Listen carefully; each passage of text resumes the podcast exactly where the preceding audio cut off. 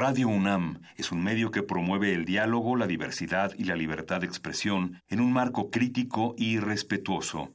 Los comentarios expresados a lo largo de su programación reflejan la opinión de quien los emite, mas no de la radiodifusora. Por siglos nos hemos hecho escuchar. Nacimos como parte de esa inmensa mayoría. Hablar. Escuchar. Debatir. Proponer. Cuestionar. Está en nuestra naturaleza. Seamos instrumentos de conciencia de nuestro pueblo. Usamos el sonido porque atraviesa obstáculos. Muros. Fronteras. Nosotros somos la resistencia.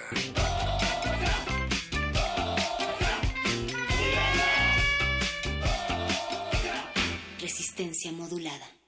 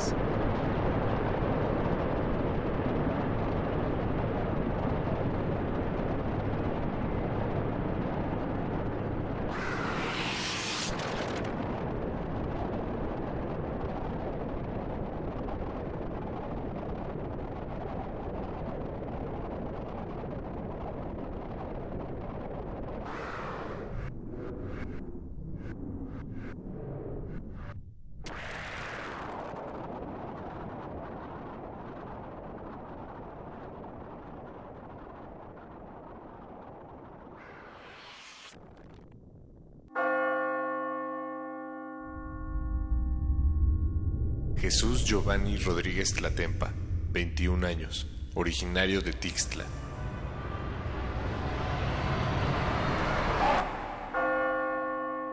Justicia para Yotzinapa. Resistencia modulada.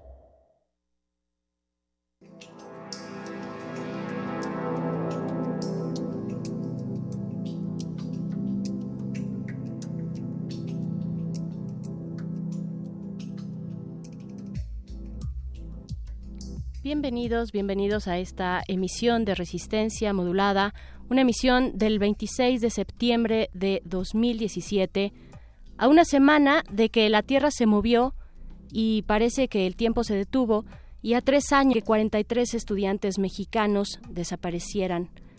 Estamos frente a un reto, el reto de la reconstrucción, y la buena noticia es que podemos decidir cómo queremos este país, nuestra ciudad. Eh, tenemos más información que nunca acerca de esta, de esta ciudad, pero también vimos de lo que somos capaces, todos lo vieron, así es que las opciones están frente a nuestros ojos. Querida Natalia Luna, buenas noches. Muy buenas noches, Berenice Camacho. Buenas noches a toda la resistencia. Del otro lado del cristal queremos agradecer esta noche la presencia de Eduardo Luis en la producción ejecutiva. También está por ahí el Betoques y el señor Agustín Mulia en la operación de esta cabina del 96.1 de FM Radio Universidad. Seguimos transmitiendo también para ustedes, para todo el mundo a través de Internet, la radio que se escucha a un clic de distancia en www.resistenciamodulada.com con 36 meses ya de los hechos de Ayotzinapa, pero también a una semana, lo comentabas, Berenice, de que a la una de la tarde con 14 minutos esta ciudad cambiara en términos de cómo las generaciones que no habían vivido un temblor del 85 empezaron a mirar su ciudad, pero también empezaron a mirarse entre ellos y cómo la solidaridad cobró otro sentido completamente distinto en algunos casos, para otros familiarizarse con ella y también para dar continuidad a la memoria colectiva. Nuestro cuerpo guarda una memoria, pero también hay una memoria social y una colectiva en la cual no tendríamos que quitar ese dedo del renglón porque no necesitamos más desapariciones forzadas acá en nuestro país y eso aunque por supuesto seguimos en crisis, seguimos en luto por lo que está sucediendo en nuestra ciudad, también con ánimos de seguir adelante, pero también de darnos un espacio para guardar la calma, para respirar, para decir qué es lo que nos está pasando, pues esta noche por ello en Resistencia Modulada vamos a platicar de estos dos acontecimientos tan importantes en nuestro país, pero que también creemos que tienen alcances internacionales. Por supuesto, el espacio, por supuesto, primero a la calma, pero también a la memoria. Natalia, ya lo decías, los jóvenes que pues salimos ahora a las calles, teníamos pues recuerdos más bien heredados del 85, no nos había ocurrido en carne propia lo que esta semana eh, pues nos ocurrió y al margen de toda esta desgracia eh, nos da la oportunidad de, de, reconstruir nuestro propio relato colectivo. Voy a citar un tuit de eh, el monero Magú. Él decía, los jóvenes asiduos activistas a las redes sociales están cumpliendo en vivo sus propias exigencias de participación social enhorabuena por eso.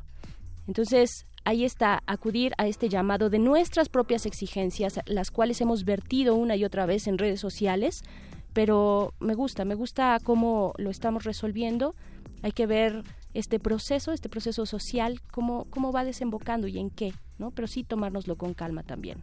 Sí, nuestra respuesta social hemos visto también que ha sido muy rápida y esto es algo que se tiene que celebrar, que se tiene que alentar, pero que también tiene que continuar, es decir, que pueda permanecer como uno de los acontecimientos que nos dote de experiencia para cualquier otra catástrofe social o natural que aqueje a nuestro país y también que seamos sensibles a nivel internacional.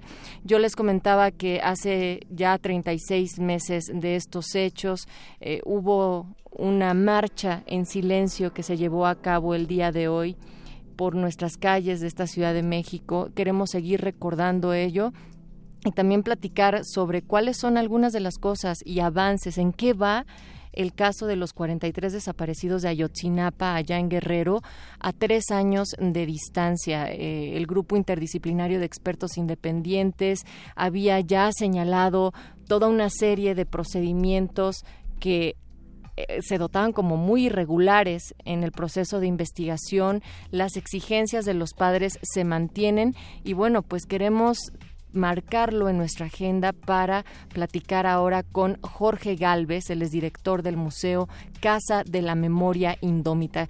¿Qué más pertinencia en estos momentos cuando estamos hablando de la memoria social, de la memoria colectiva y de la importancia de no olvidar las fechas que están conmemorando y que nos duelen en nuestro país. Muy buenas noches, Jorge, te escuchamos. ¿Cómo estás?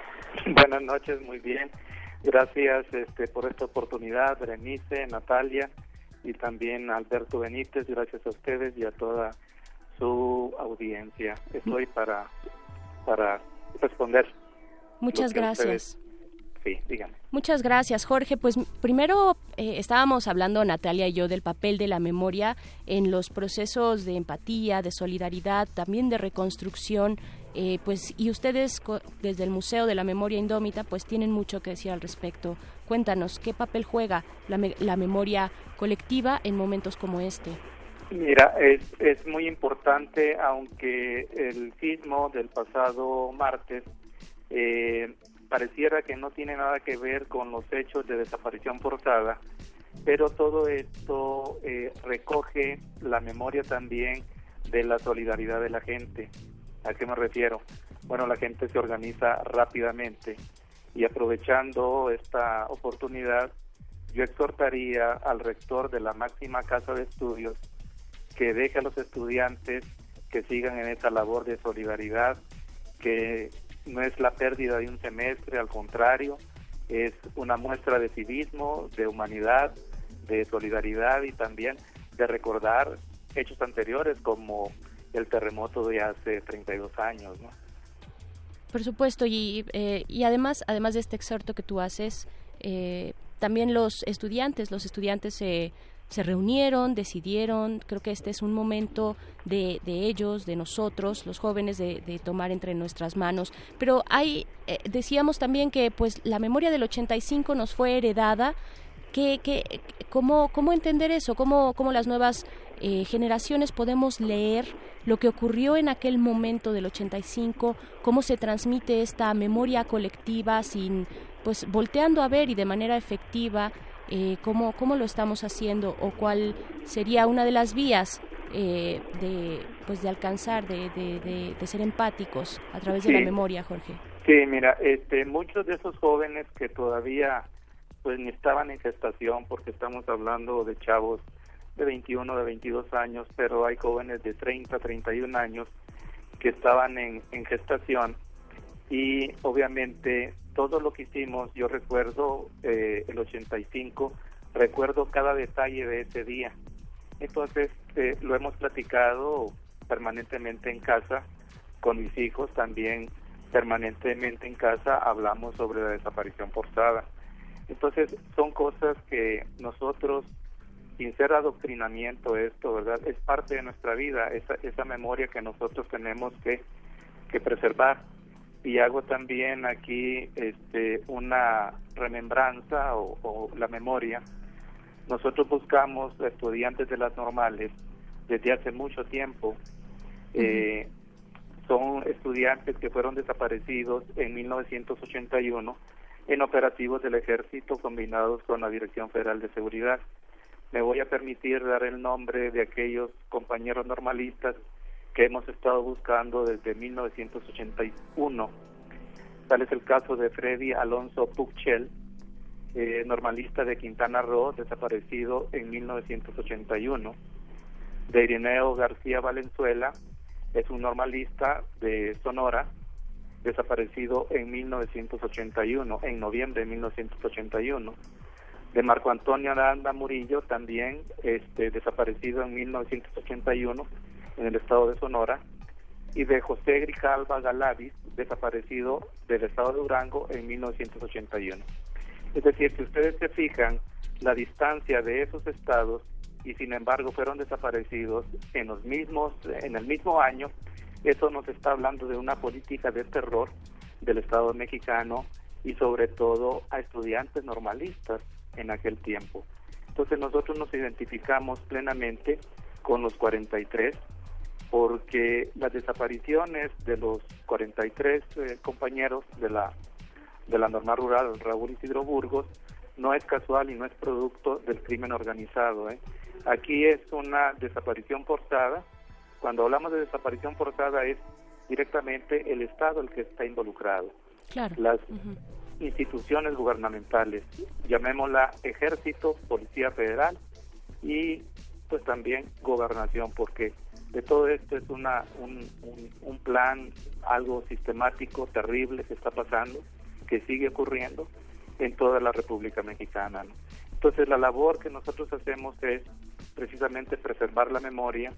Nosotros estamos eh, con plena convicción de que las cosas van a cambiar, tenemos esperanza, sabemos que nuestros desaparecidos van a salir dentro de los escombros del Estado mexicano. Jorge Galvez, eh, desde esta visión también del Museo Casa de la Memoria Indómita, ¿cuál podríamos señalar que es la relevancia de dar seguimiento a nuestros desaparecidos, en particular hoy que se están cumpliendo tres años de aquella larga noche en Iguala Guerrero? Sí, es, es importantísimo esto. Fíjate, fíjense ustedes de que la consigna que hoy se grita también, vivo los llevaron, vivo los queremos, es una consigna que tiene 40 años. ¿eh?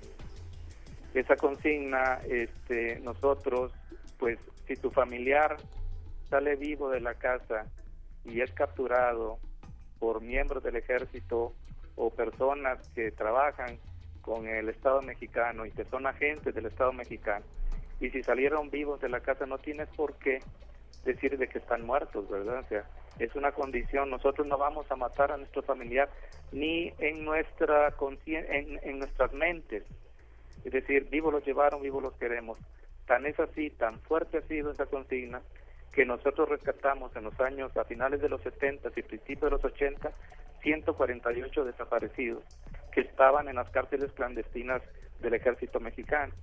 Tenemos las pruebas de que el campo militar número uno es una cárcel clandestina, la base naval Icacos en Guerrero también es cárcel clandestina y el campo militar La Joya en Torreón, Coahuila es otra cárcel clandestina. De esas tres tenemos las pruebas, ¿no?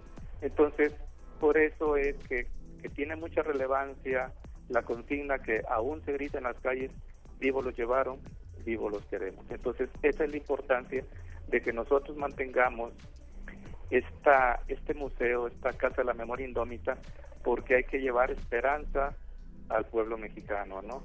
Nosotros, que quede claro, ¿verdad? Nosotros no odiamos, no quisiéramos que esto le pasara a ningún eh, funcionario público que hoy maneja los destinos de este país. Pero sí que quede muy claro que nosotros no vamos a olvidar y no vamos a perdonar. Lo único que queremos es conocer la verdad. Y esa es la que nos ha, se nos ha negado durante 42 años.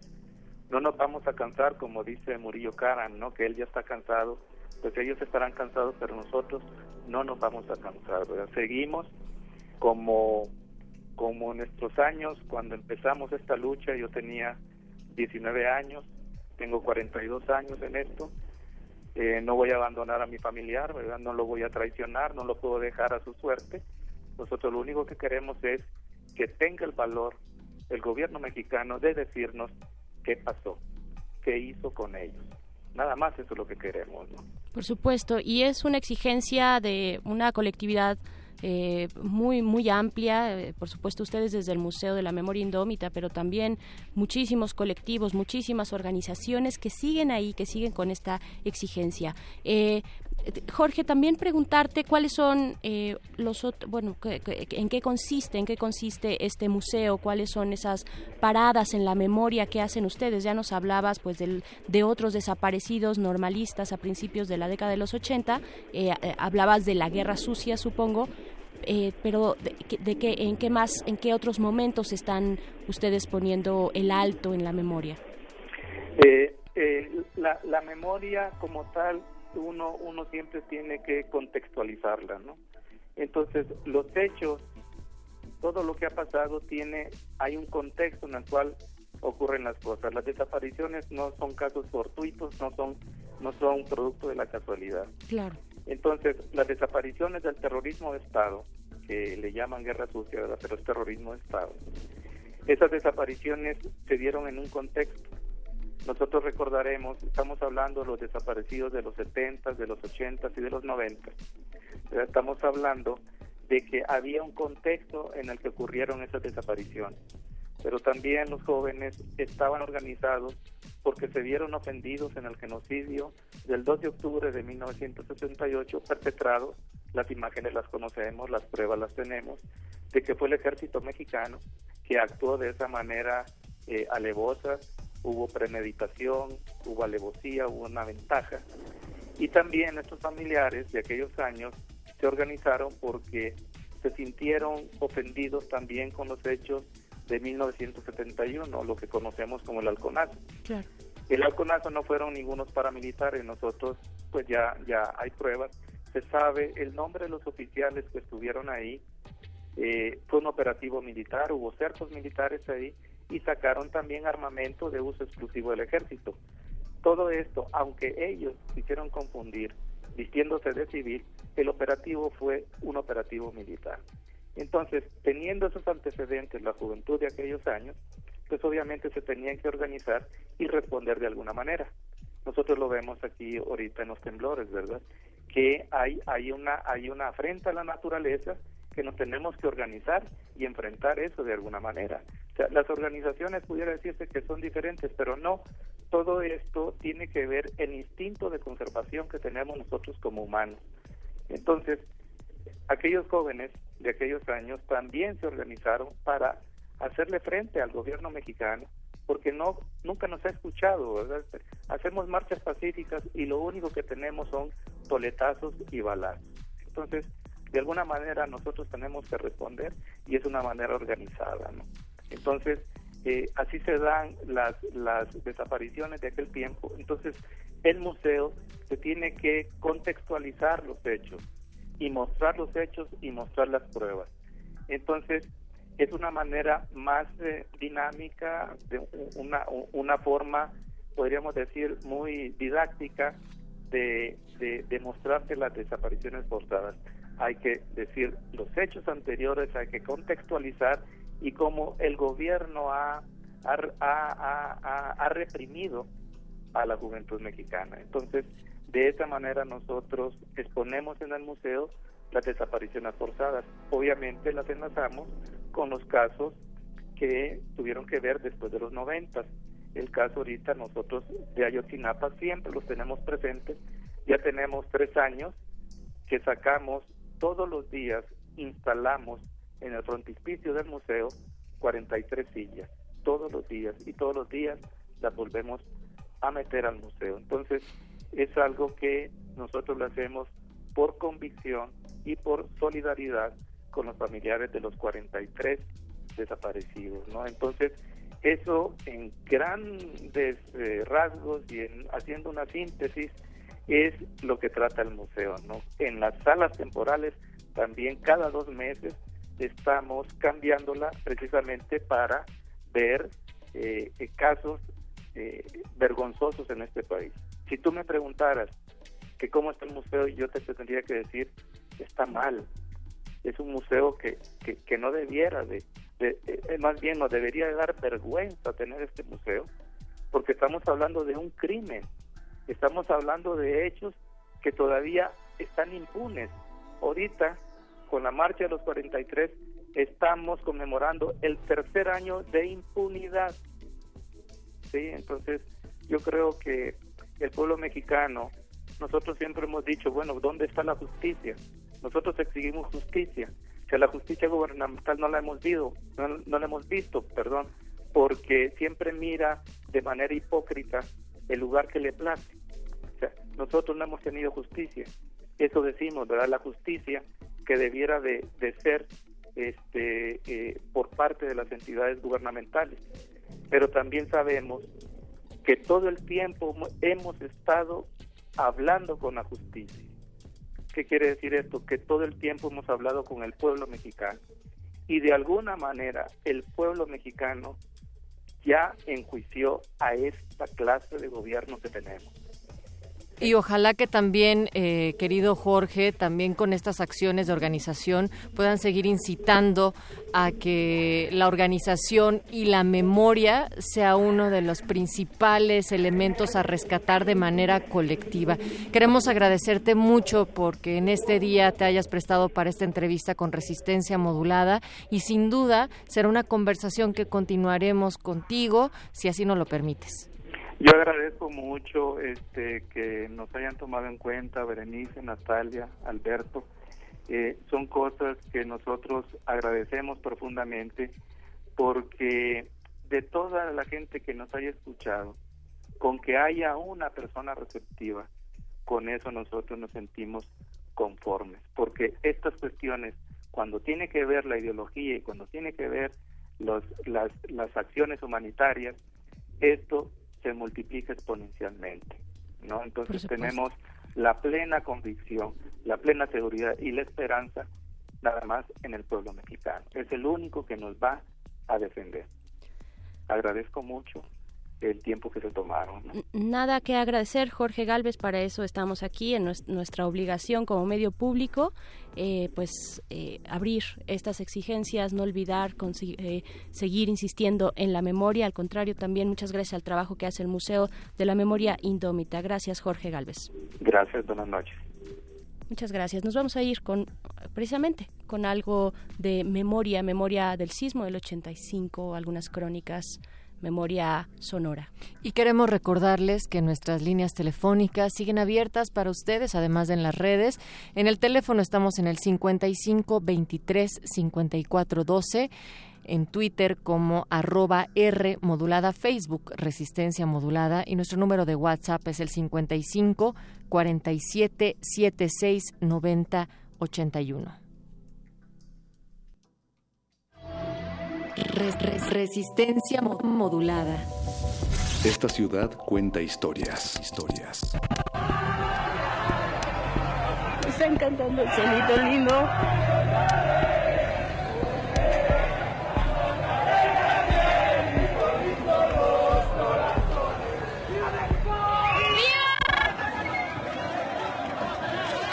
Vas a ver a cuántos vas a invitarle la cena ahorita, Pau. Que se mejor regrese.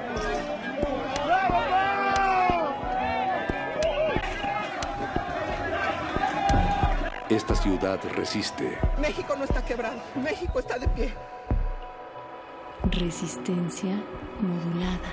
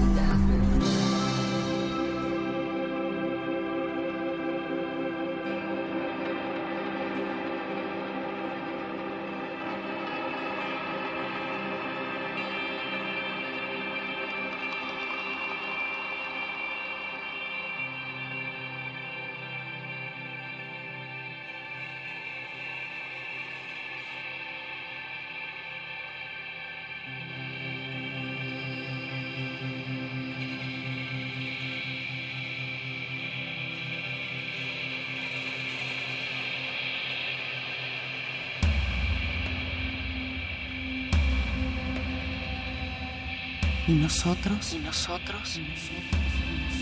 La vida no es como la que hubiéramos querido. Es más.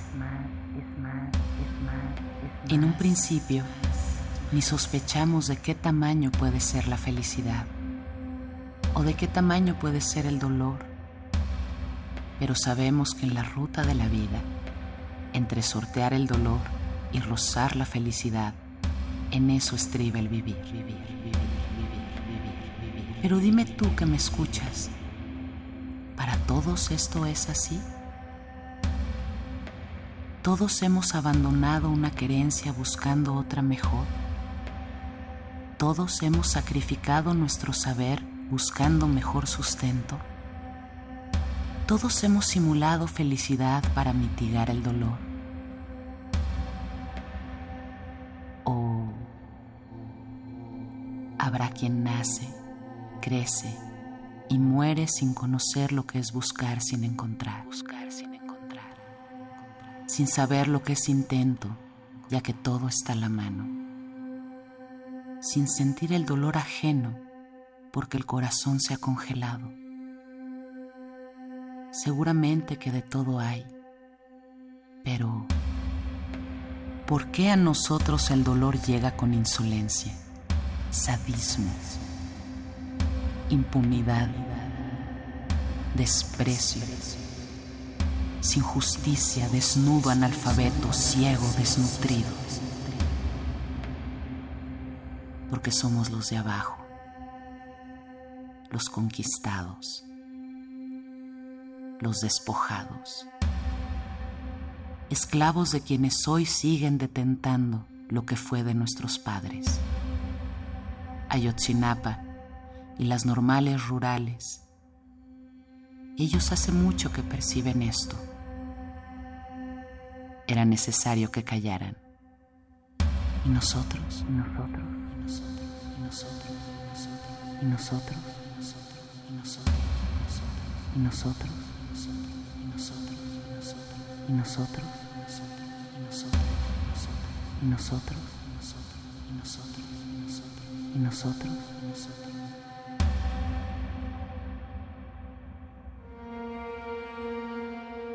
Poema ¿Y nosotros? de Javier Castellanos. Voz Muriel Ricard. Producción y montaje Héctor Castañeda. Si hay olvido, no hay justicia. Nos faltan 43 y 24 mil. Una producción coordinada por Radio UNAM.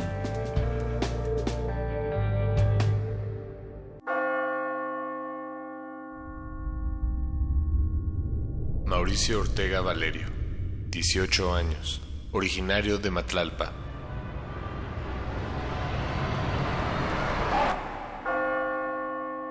Justicia para Yotzinapa. Resistencia modulada.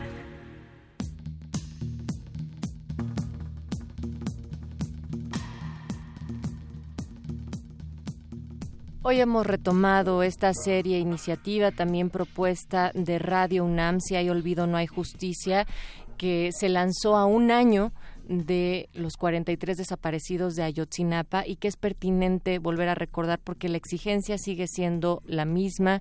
Bere, eh, hoy nos faltan 43 y muchos más. Han pasado 1095 días, 36 meses y tres años. Por ello se convocó a una caminata del Ángel de la Independencia al Antimonumento y es una acción global por Ayotzinapa y México que convocó la Escuela Normal Rural Raúl Isidro Burgos de Ayotzinapa Guerrero, junto por supuesto con los madres y padres de los 43 estudiantes desaparecidos. También nos es importante hablar con la gente que está en las calles, así como estos micrófonos de Radio UNAM se han abierto para hacer escuchas atentos de qué es lo que está pasando, de qué nos conmociona, qué es lo qué es lo que nos preocupa.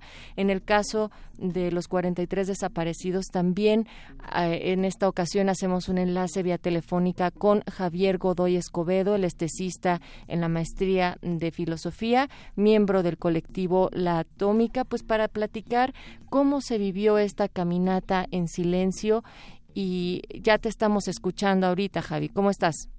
Hola, eh, buenas noches. Javi, pues eh, había alguna impresión en algún momento de que esta convocatoria lanzada para conmemorar estos tres años de búsqueda eh, y de exigencia colectiva, pues ante la crisis que estamos teniendo en la Ciudad de México, iba a ser un poco complicada. ¿Cómo la viviste tú? Bueno, la verdad es que la convocatoria que yo tenía pensado, bueno, viendo las marchas anteriores sobre todo, fue mucho menor igual, pero también se entiende dada la contingencia que había habido estos últimos, estos últimos días.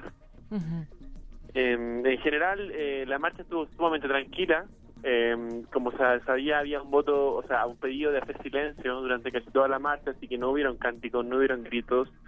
Todas las bandas y comparsas que circularon en la marcha eh, más bien lo hicieron en silencio y ya al final algunas se presentaron y cantaron, pero después del meeting y, después de que ya los familiares de los desaparecidos habían ya habían hablado. ¿Y cuáles, cuáles fueron estas palabras? ¿Cuál fue ese sentir, eh, Javi, eh, que tú pudiste percibir durante la marcha, sobre todo de los familiares, de las madres y los padres de Ayotzinapa? Eh, los padres eh, tienen un discurso, obviamente, que mm, más bien no cambia tanto desde la marcha pasada esta, más bien apelando también a la, a la pobreza que tiene el Estado para, en este caso específico, dado el contexto, eh, apoyar a la gente que había estado afectada por el sismo, así mismo comparándolo con la incapacidad que tienen para poder dar resolución a lo que pasó con, con los 43. También apelando obviamente al hecho de que fueron ellos.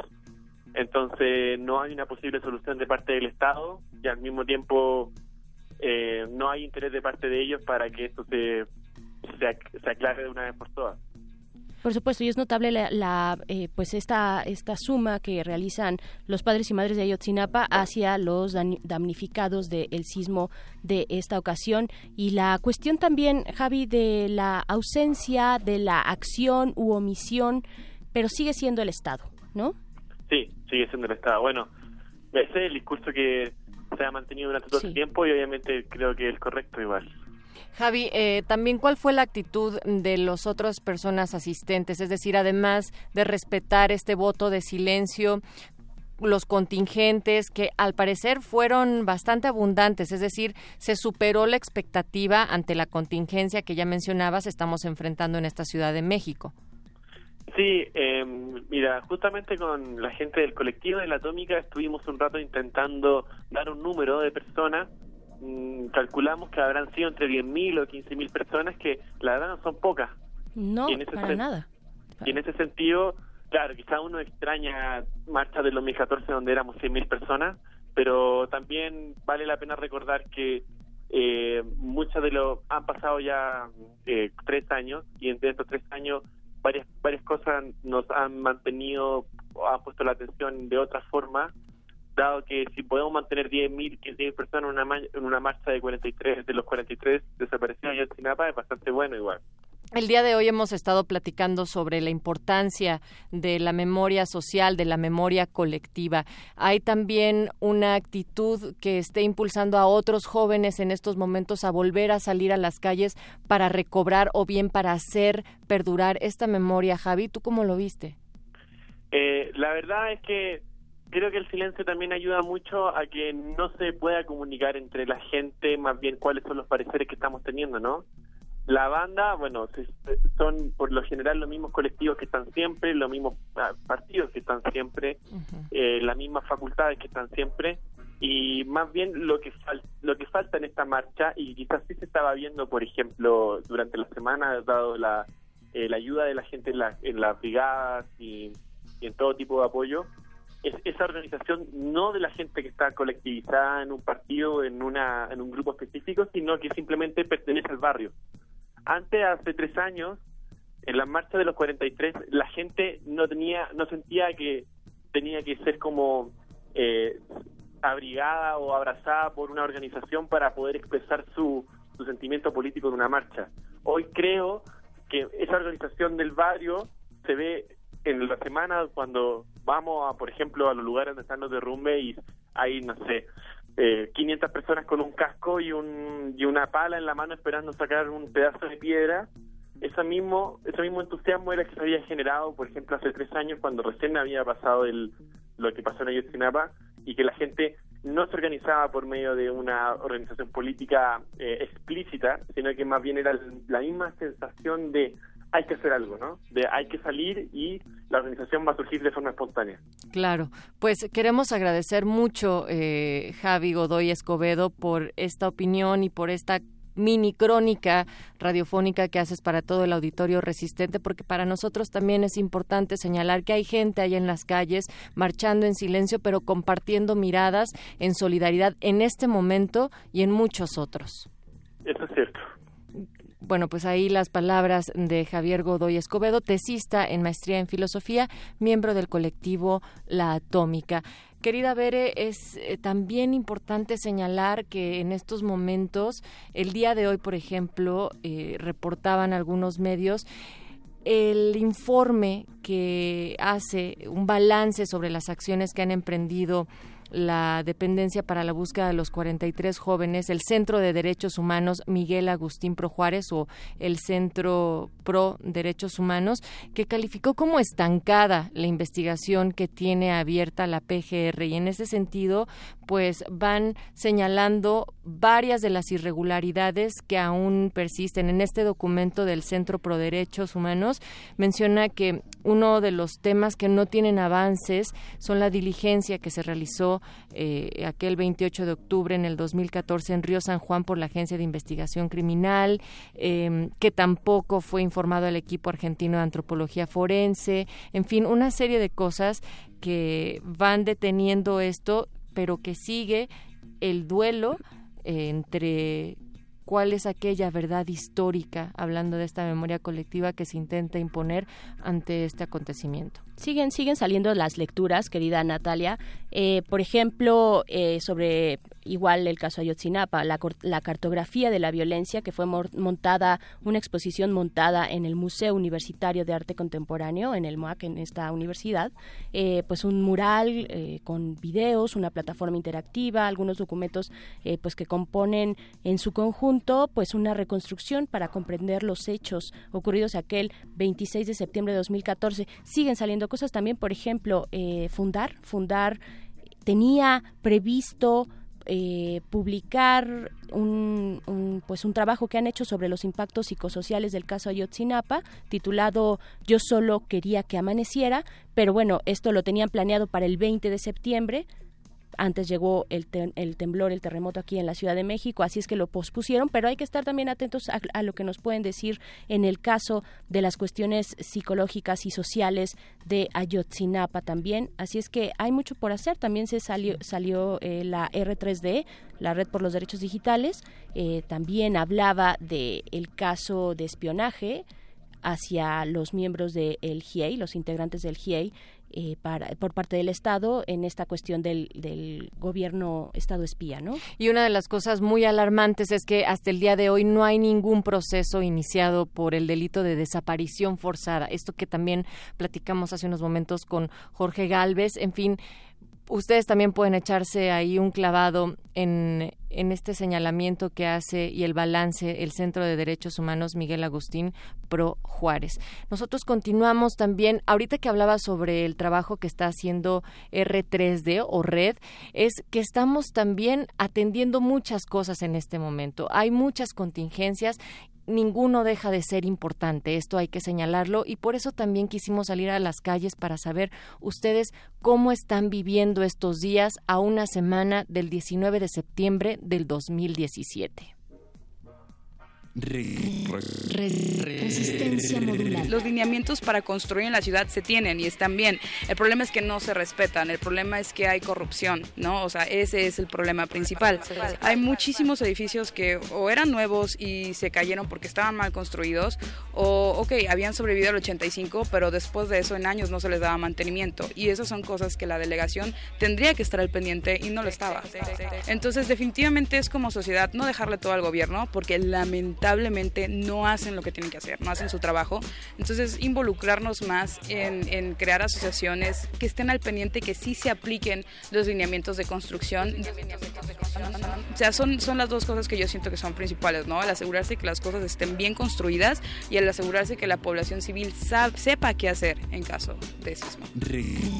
Resistencia modular. Este, la, la, neta sí, la Marina sí, pues sí se la rifó, ¿no? La Marina sí fue de los primeros que llegaron y, pues a, colaborar, o sea, sí me tocó de que estar sacando escombros, o sea, así lado a lado con, con militares y con marinos, pero sí lo que sí sentí o, llegó a haber en un momento era una descoordinación total entre todas las corporaciones, o sea, llegó un momento en el que estaban Marina, Ejército, Policía de Investigación, Gendarmería en el mismo lugar y tú como voluntario ibas y Marina te decía una cosa, Ejército te decía otra cosa, Policía de Investigación te decía otra cosa. Entonces llegó un momento en que las labores se paraban por tiempísimo porque nadie se ponía de acuerdo en qué se iba a hacer. Y uno nada más así como de, ok, pero vamos a hacer algo, vamos a seguir, ¿no? Pero como que todavía les falta mucho para coordinarse entre ellos. Como que todavía hay muchas situaciones en las que llega un punto de a ver quién manda más y a ver quién tiene más peso. Y es como, güey, eso no ayuda a nadie. Me llamo Xochitl y yo trabajo y estudio, ¿no? Las dos. De hecho, también estudio. ¿no? Resistencia modular. Esta ciudad cuenta historias. Esta ciudad resiste. Resistencia modular.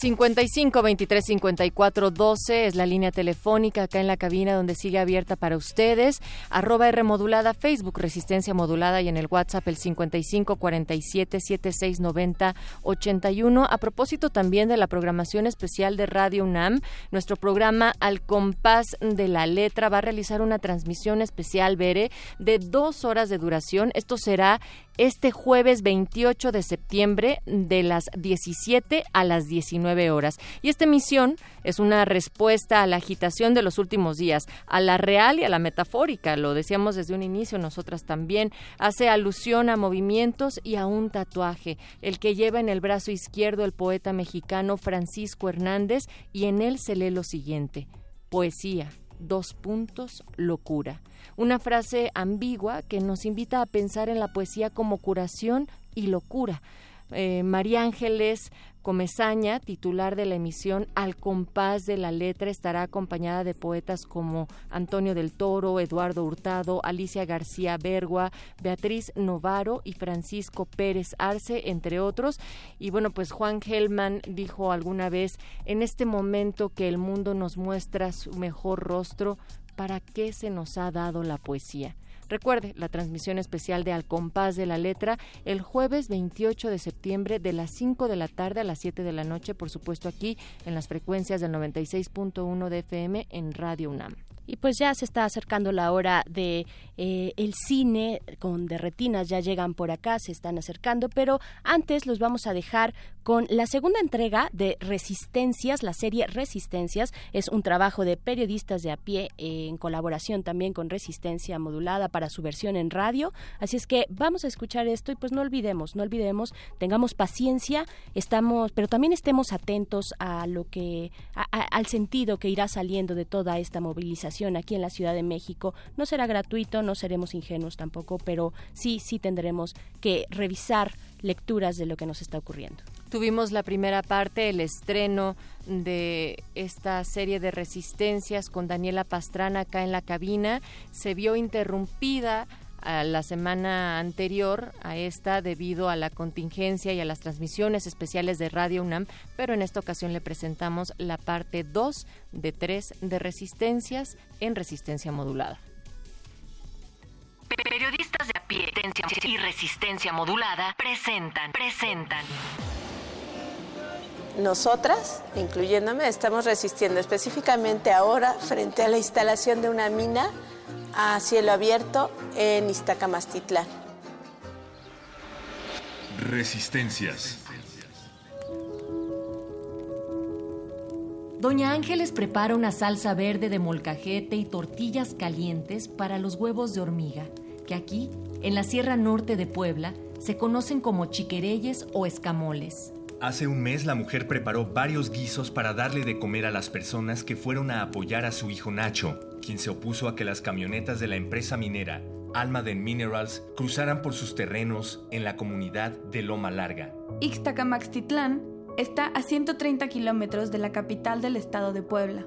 En este municipio, en 2003, el gobierno federal dio la concesión minera a la compañía canadiense para extraer oro y plata a cielo abierto. La empresa planea abrir la mina en 2018 y a la fecha ha cometido varias ilegalidades documentadas por organizaciones de derechos humanos. Por eso, y porque la minera tiene antecedentes de irregularidades y violaciones de derechos humanos en Caballo Blanco, Veracruz y en Canadá, es que parte de la población de Ixtacamaxtitlán hoy se opone al proyecto. Pero algo vuelve particular a esta resistencia. Son las mujeres las que destacan en la oposición a la mina. Todas las mujeres tenemos esta intuición de defensa por lo que amamos, por lo que queremos. Francisca Zamora Morales es integrante de la Unión de Ejidos en Defensa de la Tierra, el Agua y la Vida, una de las organizaciones que ha documentado las irregularidades de Almaden Minerals. Francisca se dedica a la venta de productos cosméticos y utiliza su red laboral para regar advertencias de la mina entre la gente de los pueblos. Para ella, son obvios los riesgos que la minería acarrea sobre las comunidades. División social, contaminación, destrucción. Lo mismo piensa Rosa Govela Gutiérrez, del Centro de Estudios para el Desarrollo Rural, quien dice que con la resistencia a la mina protegen mucho más que el territorio. Estamos cuidando en sentido amplio la vida, esto que nos da el agua y, y la tierra, el viento, la posibilidad de existir, de decir aquí estamos, la posibilidad de ser felices, de vivir de acuerdo a lo que creemos.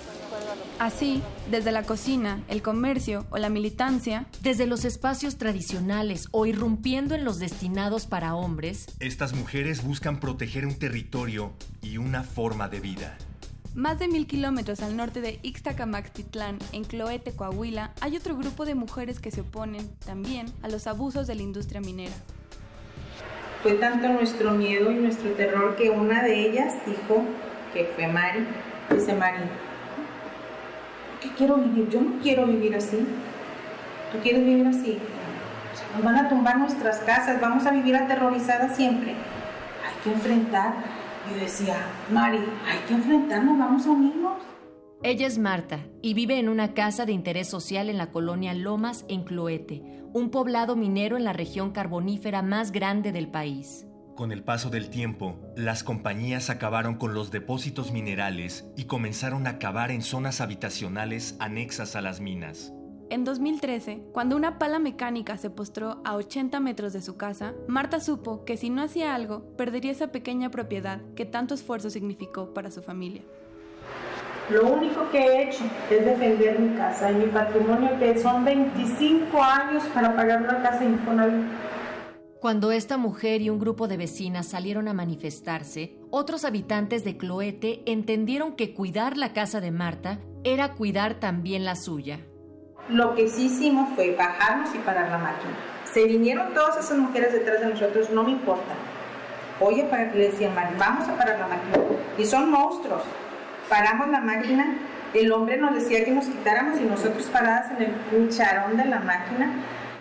Con los años, los pobladores que se resisten a ser despojados de sus casas descubrieron que por ley los tajos no pueden realizarse a menos de 350 metros de sus propiedades.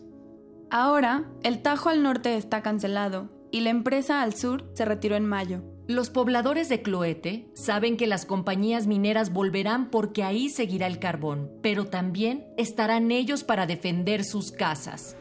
Pues aquí resistimos contra las empresas mineras.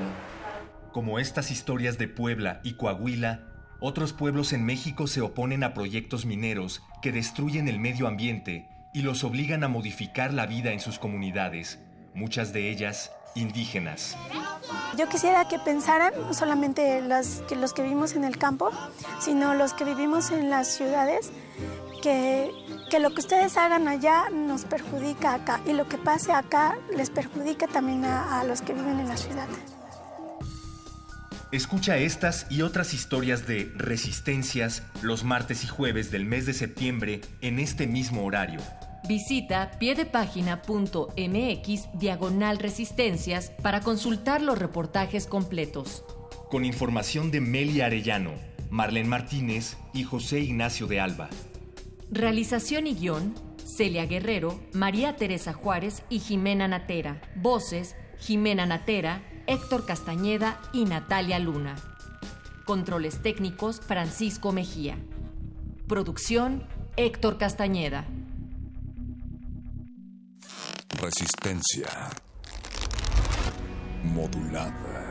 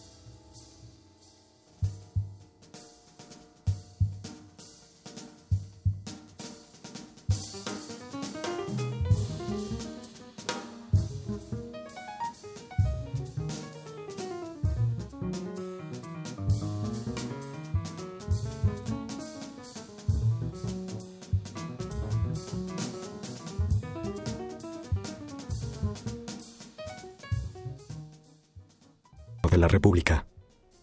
Mexicanas y mexicanos, este mes la naturaleza puso a prueba la fortaleza de México.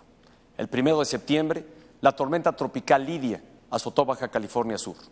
Una semana después, 11 entidades sufrieron el terremoto de mayor intensidad de que se tenga registro en nuestro territorio y que devastó muchas comunidades de Chiapas y Oaxaca. El 19 de septiembre, otro terremoto de gran magnitud golpeó el centro del país, con graves consecuencias en la Ciudad de México y en los estados de México, Morelos y Puebla. En el transcurso de estas tres semanas, lamentablemente, más de 400 personas perdieron la vida y cerca de 190 mil inmuebles sufrieron graves daños o fueron destruidos a causa de esos desastres. A pesar de estos dolorosos acontecimientos, México está unido y de pie. Frente a las emergencias, se volcó la generosidad de los mexicanos en favor de los mexicanos. Gobierno y sociedad estamos apoyando a la población damnificada gracias a la solidez de nuestras instituciones y a la solidaridad de nuestra gente. En mis recorridos por las entidades que sufrieron daños, he sido testigo del compromiso y la entrega de decenas de miles de voluntarios, especialmente jóvenes, que auxilian incondicionalmente a quien lo requiere, como brigadistas, dando apoyo en centros de acopio o compartiendo información en las redes sociales. También he visto a las y los mexicanos que laboran en el gobierno de la República, en los estados y en los municipios, dar lo mejor de sí en la primera línea de atención a la población afectada. Más de 90 mil servidores públicos federales se han movilizado en los 300 municipios o delegaciones políticas de las entidades afectadas, apoyando a quienes más lo necesitan. Codo con codo, las 24 horas del día, soldados, marinos, policías, médicos, enfermeras y funcionarios han trabajado al lado de brigadistas y voluntarios de la sociedad civil para superar la adversidad. A todos ellos, voluntarios y servidores públicos, mi gratitud, admiración y respeto. Valoro también el generoso esfuerzo del sector privado para apoyar a los mexicanos en situación de desastre. De igual manera, agradezco la solidaridad y el afecto de naciones amigas y organismos internacionales. Los mexicanos recordaremos su apoyo. Continuaremos con las operaciones de búsqueda y rescate y donde ya es posible, entramos en la fase de reconstrucción.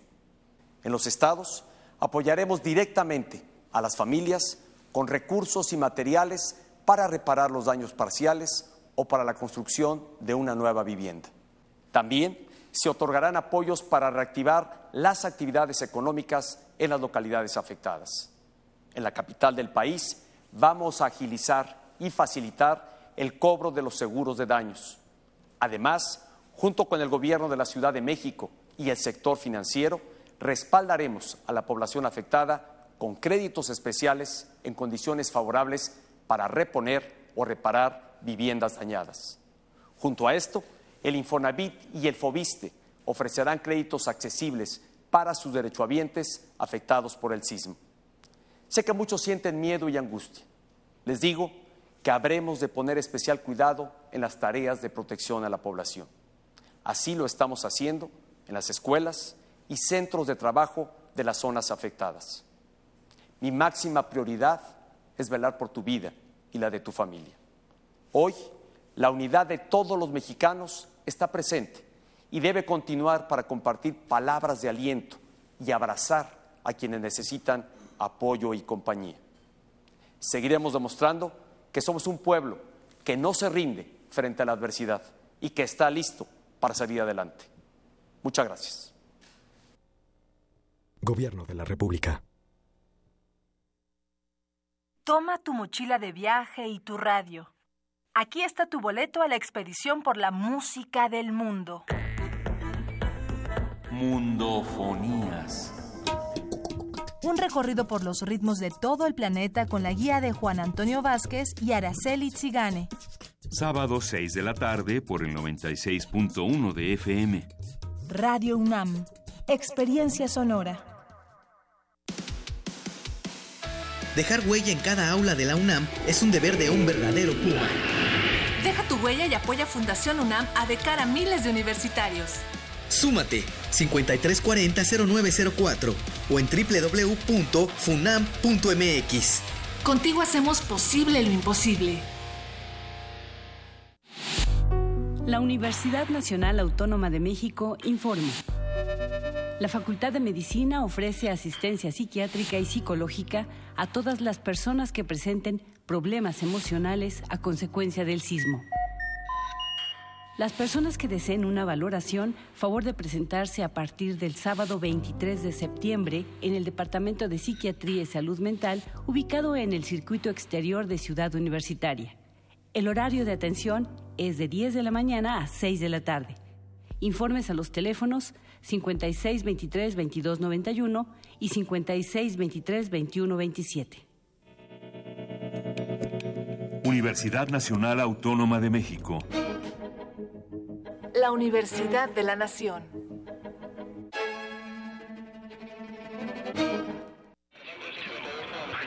Las voces emergen de la ciudad y toman lugar en Radio UNAM. Esta ciudad cuenta historias. Resistencia modulada.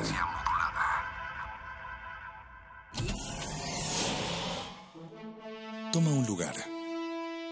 Aquí hemos venido a observar con los oídos. La imagen no es una idea fija. Se ajusta a todas las visiones y todos los géneros.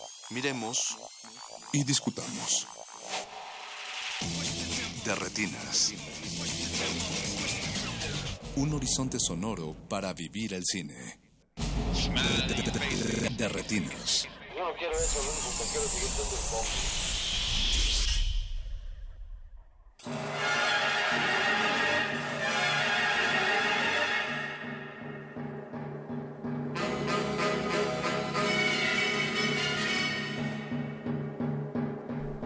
Bienvenidos a su cabina cinematográfica, es de verdad un gusto estar otra vez con ustedes. Mi nombre es Rafael Paz y está aquí a mi derecha Jorge Javier Negrete. ¿Qué tal, Rafa? Buenas noches. Y aquí enfrente Alberto Cuña Navarijo. Hola, Rafa, ¿cómo estás? Buenas noches. Chicos, pues como ustedes saben, estamos en contingencia. Aún así tenemos cine que se estrena esta semana y un par de instituciones que necesitan de nuestro apoyo. De eso vamos a estar hablando esta noche. También tendremos mucha música, no necesariamente relacionada con el cine, sino con mi depresión. Que es otra cosa. Con el mood de Con el los mood. días. Con el mood del país. Entonces, ¿qué les parece si empezamos escuchando algo de música y regresamos para platicar primero de la balada de Oppenheimer Park que se estrena el próximo viernes, después con nuestros amigos de la Cineteca Nacional y cerramos con Viviana García Besne y el apoyo que necesitan en el Archivo Permanencia Voluntaria Y el vaticine, que ahí está. y en el. Vaticine. Vamos a escuchar primero What Makes a Good Man de The Heavy, que esta en especial sí es parte del soundtrack de Barry Seal hecho en América, la nueva película de Tom Cruise. Pero no se preocupen que no habrá muchos tracks de ese soundtrack. Y no vamos a hablar de esa película. Y no vamos a hablar de esa película porque en realidad nadie la ha visto de aquí. Y creo que tampoco ninguno de los radioescuchas, por lo que tengo Bueno, si la, han, si la han visto y saben de qué trata o si les gustó, mándenos un tweet a nuestras redes sociales. Estamos en Twitter como arroba R modulada y en Facebook como Resistencia Modulada. Recuerden que estamos transmitiendo en el 96.1 FM de Radio UNAM y esto es Resistencia Modulada. Regresamos, están en Derretina.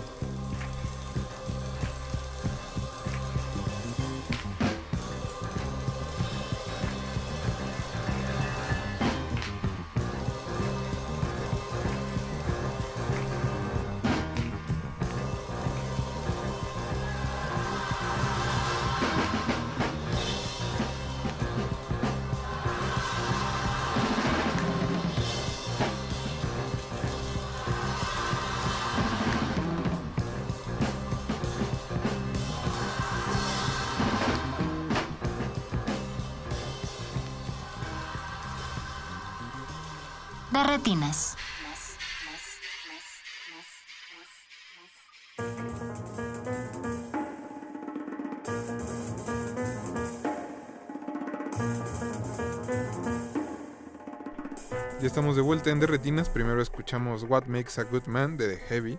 Y después un poco de gospel con el pastor T.L. Barrett y su coro de niños evangélicos. Si después de eso no crees en Dios, has abierto tu, tu corazón a Dios. Bueno, yo, bueno, la canción se llama Nobody Knows. Yo les recomendaría que busquen el disco. Se llama A Ship Without a Flag. No, Without a Sail. Que es como un barco sin vela. Es uno de los mejores discos de gospel de la, de la vida. Así. Así que yo les recomendaría que lo busquen. Es el pastor T.L. Barrett. Pero ese no es el tema de esta noche, aunque no lo crean. Eh, vamos a platicar con el director Juan Manuel Sepúlveda, que es, el director de la balada de Oppenheimer Park, un documental que se estrena el próximo viernes y lo tenemos en la línea. Juan Manuel, buenas noches. Hola, buenas noches, muchas gracias por el espacio y un placer estar en estos micrófonos universitarios. No, pues muchas gracias a ti por contestarnos la llamada. Para nuestros escuchas que no lo saben, la balada de Oppenheimer Park tiene tres protagonistas que son tres nativos canadienses excluidos de las zonas de las zonas donde viven originalmente y que se reúnen todos los días a beber en un parque. Y pues más o menos esa es a grandes largos la, la sinopsis del La introducción de la sinopsis, sí, claro. Exacto. Pero Juan Manuel, pues cuéntanos un poco de cómo fue que te acercaste a este tema. Mira, yo estaba por azares del destino haciendo un pues, estu- estudios de posgrado en, en Vancouver, en Canadá, y me empecé a relacionar con la población nativa que se junta todos los días a beber en un parque en el centro de Vancouver. Eh, me empecé a relacionar con ellos por- como parroquiano que también iba a beber al parque y eventualmente empezamos a desarrollar una relación bastante bastante estrecha lo que eventualmente me hizo proponerles la posibilidad de hacer una película conjuntamente.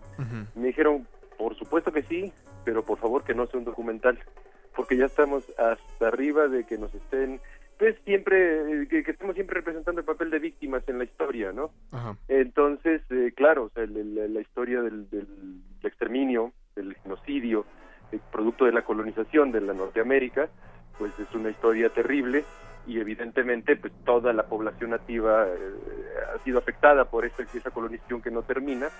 Sin embargo, este, eh, hay, hay muchísimo más en este espectro y eventualmente les propuse la idea de poder hacer un western y dijeron va, ¿por qué no? Eh, hagamos algo que eh, más allá de reivindicar nuestra victimización, reivindique nuestra beligerancia en contra de la imposición de la ley y el orden, contra la que hemos luchado desde que los, los, los colonos llegaron a, a estas tierras, ¿no? Y creo que precisamente es un documental que juega con esa línea entre la ficción y la no ficción. Exactamente, sí, básicamente, bueno, eh, el, el, el propio estado en el que uno se encuentra en ese parque, que está entre la vigilia y el sueño, entre la intoxicación y la sobriedad, eh, no, o la embriaguez y la sobriedad, eh, propiciaron que el- la película tuviera esa forma, ese, ese, ese halo de zona intermedia entre la ficción y el documental, porque finalmente sí, yo, yo egresado del Centro Universitario de Estudios Cinematográficos, eh, con una especialización en cine documental, me considero un documentalista.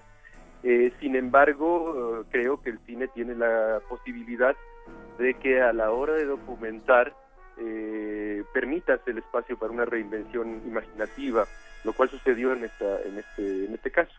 ¿no? La película es una serie de, de momentos propiciados por los propios personajes en los cuales reinventan una serie de sucesos, una serie de, secuencias en los que traen al presente esta, esta memoria reprimida y bueno, más que reprimida, esa memoria no redimida eh, que, que flota en el, en el ambiente, ¿no? Hola Juan Manuel. Eh, visualmente, ¿cómo construir un western que tiene los elementos del género, pero al mismo tiempo es una suerte de anti-western? ¿Cómo concebiste esto durante el tiempo que estabas filmando? Mira, más que un anti-western, porque si uno se pone a ver las películas, por ejemplo, de John Ford, se da cuenta de que el, indígena no, no es esta, esta víctima que normalmente el western hollywoodense impone, ¿no? Eh, es, es, por el contrario, es este apache beligerante que se confronta con un estado incipiente que trata de imponer a toda costa, tienes a John Wayne y la caballería tratando de imponer a toda costa la ley y el orden, ¿no? La moral de estos peregrinos que van a, a imponer la nueva ley de Dios. Eh, entonces, eh, yo, yo, yo, este, digamos que me, me, me adhiero a esta vena de, de, reivindicar el papel beligerante, por eso creo que no es un anti-western, es un western expandido, digamos, es un western juguetón, por decirlo de alguna manera, en la cual yo lo único que hago es documentar el proceso y, de alguna manera incentivarlo, acelerarlo, catalizarlo, eh, pero eh, sobre todo documentar el proceso en el que una serie de personas a las que normalmente se los considera inútiles por alcohólicos, ¿no? Eh, lo cual es absolutamente falso, discriminador y absurdo, se ponen a reinventar creativamente todos estos momentos icónicos que el western tiene, ¿no? La escena del salón, la escena de, del asalto a la carreta, eh, varias eh, secuencias que están incluidas en las películas que de alguna manera no solo hablan de un género en particular, sino hablan de una historia que todavía no se redime. La gente que ha tenido la oportunidad de ver eh, la película en festivales o en foros similares eh, ha tenido una reacción así, ha visto como esta especie de western extendido o simplemente han visto algo como dentro, una variación dentro del mismo género eh, documental. ¿Cuál ha sido como la retroalimentación que has tenido del público eh, que la ha podido ver? Mira, la respuesta es muy variada. no me atrevería a decir, digamos que a clasificarla de alguna manera en particular.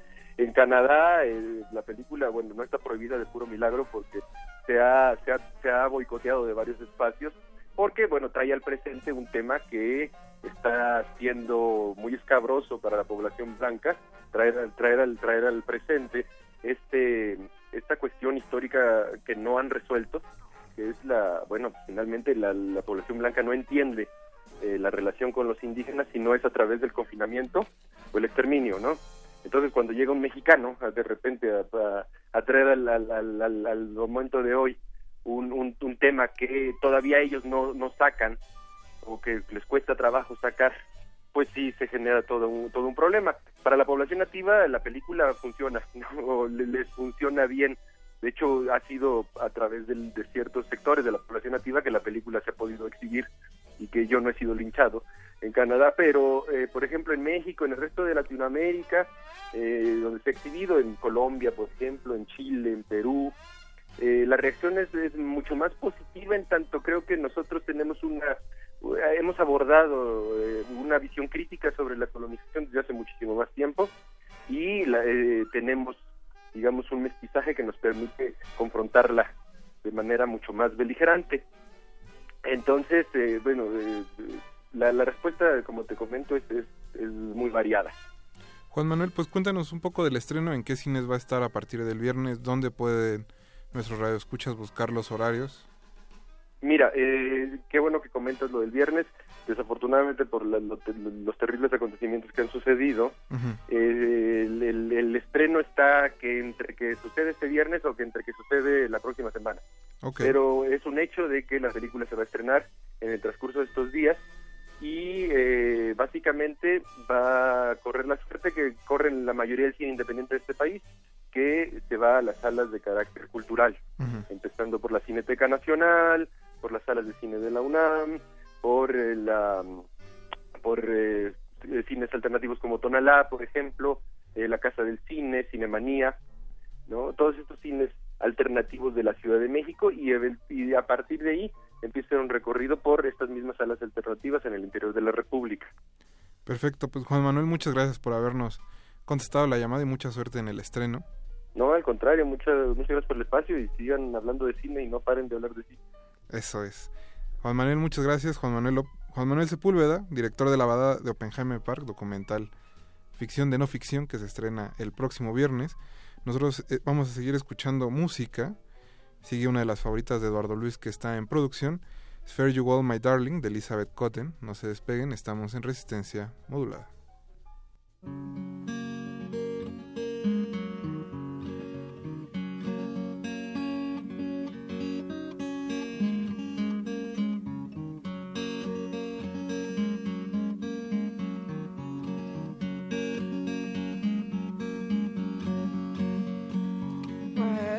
Finger ring I gave you?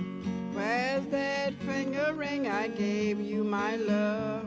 Where's that finger ring I gave you, my love? And I never expect to see you anymore. Mount that train on Monday morning. Mount that train on Monday morning. To mount that train on Monday morning, my love. And I never expect to see you anymore. Fare you where my loving darling. Fare you where my loving darling. Fare you where my loving darling. And I never expect to see you anymore.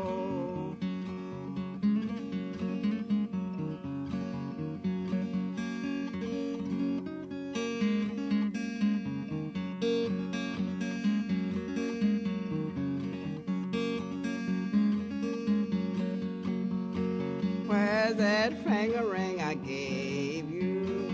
Where's that finger ring I gave you, my love? Where's that finger ring I gave you, my love? And I never expect to see you anymore.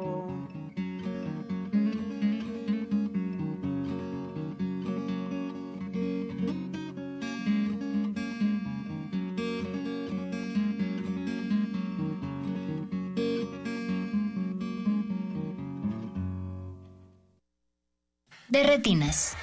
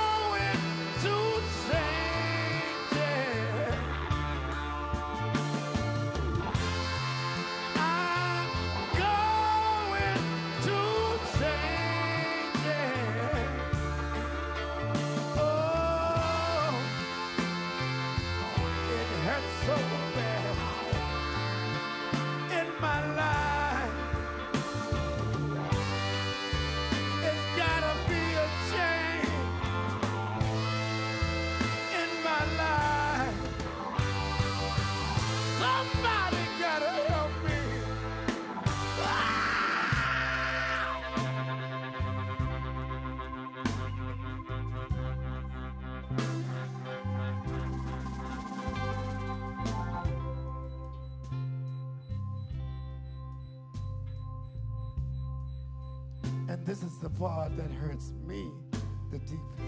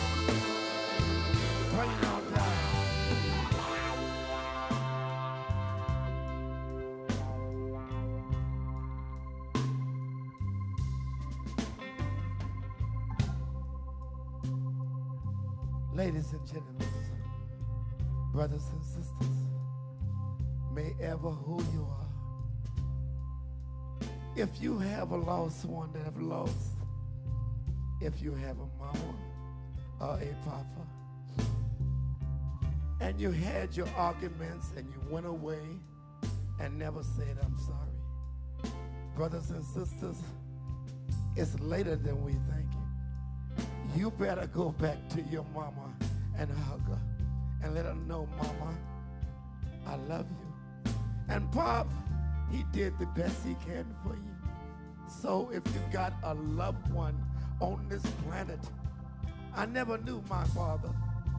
My mom was my mama and my father. But if you got a father out there that loves you, oh, you got grace in your heart. So, ladies and gentlemen, let sorrows be gone. Let love stand a chance.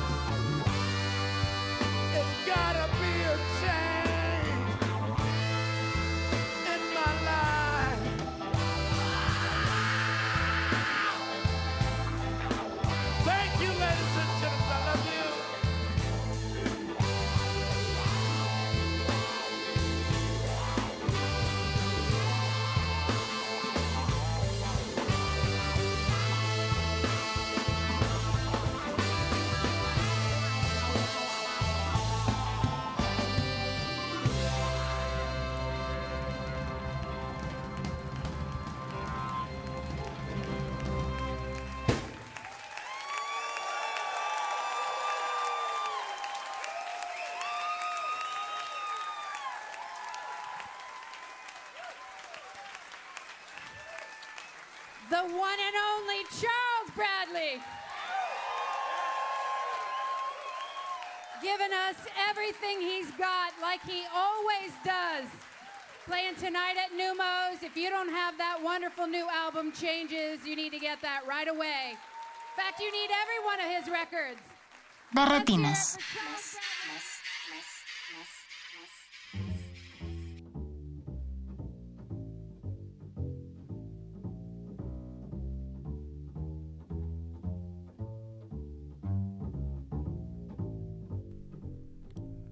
Regresamos a su cabina cinematográfica. Primero escuchamos Fare You Well, My Darling de Elizabeth Cotten. Y después Changes de Charles Bradley and His Extraordinaires. Charles Bradley murió el sábado pasado, entre, pues, entre la emergencia y todo se nos pasó. Pero bueno, aquí hay un pequeño homenaje a, aquel- a aquellos que no conozcan a Charles, Bra- a Charles Bradley. Pues es un hombre que canta soul y que ahora sí que pegó años después. eh, cuando ya era un hombre grande, a finales de, los, de sus años 50, era imitador de James Brown y es de esos hombres que vivieron cuatro o cinco vidas en una sola. Dejó tres discos increíbles y si pueden búsquenlos. Se llama Charles Bradley y falleció el pasado martes Son de esos nombres que hay que rescatar. a causa de del cáncer de hígado que padecía desde hace un par de años. Pero sí búsquenlo, vale la pena, sobre todo para el mood que tenemos esta noche. Terminando de retinas, claro. y bueno, seguimos en el programa. En esta ocasión vamos a hablar con el jefe de prensa de la Cineteca Nacional, Julio César Durán. Jules, ¿cómo estás? Buenas noches. ¿Qué onda? Buenas noches, ¿cómo andamos? Muchas gracias por contestarnos la llamada y la verdad es un placer escucharte también. No, pues un placer siempre que, que puedo estar por acá, en uno de mis programas favoritos. Eso. Así le dices a todos. A- algunos, algunos. Pues Jules, cuéntanos un, cuéntanos un poco del trabajo que ha estado la haciendo la Cineteca como centro de acopio, que no como, re- como refugio, porque al parecer hubo una pequeña confusión en, pues entre toda la ola de información que hubo la semana pasada. Sí hubo un pequeño, este, digamos, imprecisión. Eh, sí hay una, en estos momentos, activa todavía, eh, zona de descanso eh, que está destinada para uso exclusivo de la- los familiares de las personas que están siendo atendidas en Joco, que por cierto han llegado muchas, como, como toda la ciudad lo, lo ha de saber ya. Eh, y ahí está, ¿no? Ahí está, eh, está siendo, digamos, mm, atendida por, por CCC y e IMCINE, eh, y pues digo, por supuesto por Cineteca Nacional. Eh, y además de esto, pues desde el miércoles pasado, pues ya, ya casi vamos a, cumplir una semana de arduo trabajo en el centro de acopio. Y, y digo arduo porque de verdad ha sido una, una labor gigantesca, eh, en- en- enorme en el sentido de que hemos recibido muchísimo apoyo de toda la ciudad. Esto me gustaría recal- recalcarlo que todo lo que hemos podido hacer es gracias al apoyo de la ciudad, de toda la gente que ha venido a donar eh, desde lo más pequeño hasta lo más significativo, ¿no? Entonces, eh, pues estamos recibiendo de todo tipo de, de víveres, ¿no? Eh, comida enlatada, agua, sueros, eh, medicamentos, ma- material de curación, eh, herramientas, por supuesto, eh, y y demás. Y pues este también la labor titánica que ha que han tenido mis compañeros, este, bueno, que hemos tenido, eh, porque no solo ha sido recibir, sino también hemos tenido el chance de andar corriendo por la ciudad entregando a donde más se necesite. Sí hemos logrado hacer una gran red de, de comunicación, de información, de apoyo entre albergues, zonas de, de derrumbe, eh, otros acopios. Hemos logrado llegar directamente a, también a, a, bueno, a los estados afectados, a Oaxaca, Morelos, a Puebla, al Estado de México. Entonces, pues digo, ahí, ahí está la, la labor de verdad gigantesca y este, pues, eh, que, que han hecho todos mis compañeros. Pues felicidades Jules a ti y a todo el equipo de Cineteca Nacional que se han entregado esta semana a las labores de acopio. Eh, creo que, pues imagino que ya revisaron las instalaciones peritos de protección civil y eventualmente reanudarán actividades. Así es. De hecho, eh, desde el día del, del terremoto, eh, los, eh, digamos, hay todo un protocolo, por supuesto, no solo en instancias oficiales, digo, cualquier este, edificio necesita una revisión particular, pero este, el protocolo, pues, no- nos exigía hacer una revisión exhaustiva a las instalaciones eh, hasta la segunda revisión de, de que hizo Protección Civil el mismo día 19 este se, digamos di- se dio parte de que el eh, toda la instalación llámese salas eh, estacionamiento oficinas y demás están en perfecto estado. Tuvimos un par de eh, de grietas por ahí que no pasan a mayores no es nada estructural en realidad la estructura está perfecta. Eh, todo lo que lo que los usuarios usan y conocen está de verdad en perfecto estado. Somos muy, muy afortunados de tener una, una instalación este, de este calibre. Entonces, eh, digo, está, eh, está en perfecto estado, no hay ningún inconveniente. Y eh, justo esta semana estamos ya trabajando, además del acopio, eh, estamos trabajando sobre todo el área de programación en, en precisamente reprogramar las actividades. Entonces, eh, en los próximos días, quizá entre mañana y el y el viernes estaremos haciendo el anuncio oficial de cuándo y cómo vamos a retomar actividades cinematográficas. Perfecto, pues Jules, eh, a nuestros escuchas que estén interesados en seguir ayudando como en el centro de acopio o relevando eh, brigadistas con ustedes, ¿dónde se pueden poner en contacto con la Cineteca Nacional? Eh, ahorita el- la comunicación más efectiva está siendo por redes sociales, en Facebook como Cineteca Nacional y en Twitter como Cineteca México. Eh, el centro de acopio está eh, activo desde las 11 de la mañana eh, hasta las 6 de la tarde, al menos en estos días, digamos, hábiles. Eh, el- eh, la zona de descanso está 24 horas para la gente de Joco. Eh, también allí se están haciendo relevos, pero digo, este, si, si cualquier persona quiere llegar a donar, seguimos recibiendo donaciones. Eh, la entrada es por eh, eh, Avenida México, Coyoacán, 389, justo enfrente del, del Hospital de Joco. Y pues ahí tenemos nues- nuestra mesa de acopio, eh, la van a ver, y todo el material que estamos enviando y recibiendo, entonces, redes sociales o directamente en el acopio. Entonces, ahí es donde los vamos a estar esperando. Perfecto, Jules, pues muchas gracias por habernos contestado la llamada y un abrazo de parte del equipo de Resistencia Modulada, todo el equipo de la Cineteca Nacional. Muchas gracias y pues un abrazote de regreso. Un abrazo, Jules. Julio César Durán, eh, jefe de prensa de Cineteca Nacional. Es una alegría saber que la Cineteca está bien. No, y es bonito cuando las instituciones se abrazan la una a la otra. De la UNAM a la Cineteca, un abrazo gigante. Vamos a seguir escuchando música. Antes le vamos a mandar un saludo a Alfonso de Alba Arcos, que en Twitter nos dijo Good Mood, buena música propia de la, de la gloriosa estación que los acuna. Buena noche, pues buena noche también a ti, Alfonso. Vamos a seguir con música, vamos a escuchar Rock and Roll Suicide de David Bowie, y como dice el extraterrestre, no están solos. Regresamos.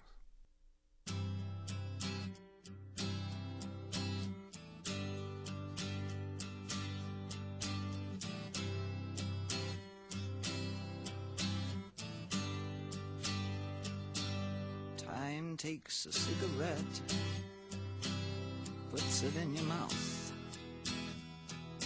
You pull on your finger, then another finger, then a cigarette. The water wall is calling, it lingers, then you forget. Oh, ho, ho, ho, you're a rock and roll suicide. You're too old to lose it, too young to choose it. And the clock waits so patiently on your song. You walk past the cafe, but you don't eat when you've lived too long. Oh no, no, no, you're a rock and roll suicide. Shift break the snarling as you stumble across the road. But the day breaks instead, so you hurry home. Don't let the sun blast your shadow. Don't let the milk float rob your mind. They're so natural, religiously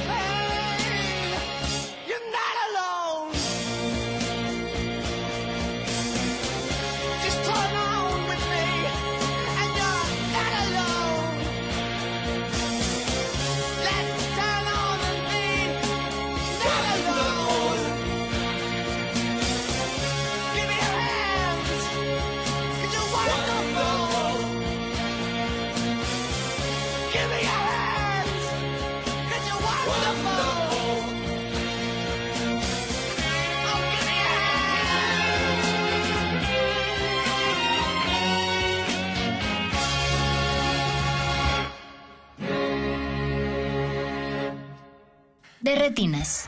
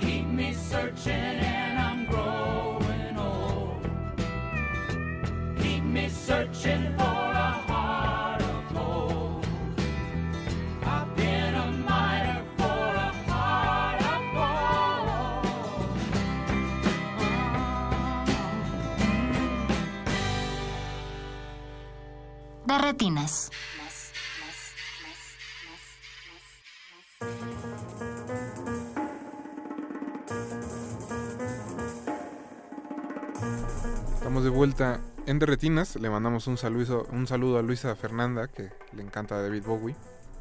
Eso y hacernos sufrir en el dentista. Eso también. En el consultorio. Nosotros- ah, bueno, escuchamos primero obviamente Rock and Roll Suicide de David Bowie, después Heart of Gold de Neil Young. Eh, ahora sí estamos muy Radio Nam. Sí, para que no digan que pura cumbia. Parecemos Horizonte, man. No, espérate. Para que después no se quejen en ciertas revistas. Pero bueno, para cerrar este programa vamos a, a platicar con Viviana García Besné, directora del Archivo Permanencia Voluntaria que está ubicado en Tepoztlán. Viviana, buenas noches. Hola, queridos, buenas noches. Qué ¿Cómo gusto están los- escucharte. Sí, a mí también, y, y me encanta escuchar que hay buen ánimo por allá. Eh, Lo estamos intentando. Pues Viviana, Sí. cuéntanos un poco qué sucedió con el archivo durante el temblor. Pues mira, durante el temblor no lo sé porque yo estaba este, justo llegando de Cuernavaca, pero pues sí se sintió muy fuerte, muy fuerte aquí en Morelos. Este, eh, yo inmediatamente, en cuanto llegué y supe que, que alguien más iba por mis hijos a la escuela, me fui directamente hacia, hacia el archivo y en el camino ya empecé a ver como la destrucción que había pasado en, en Tepoztlán, que uno no se lo espera, que, que, que construcciones pequeñas se caigan, se escuchaban cómo iban reventando todos los cristales mientras yo iba bajando en coche. Y pues a, a pesar de que yo vi toda esa destrucción en el camino, nada me preparó para lo que yo me iba a encontrar cuando abrí las bodegas.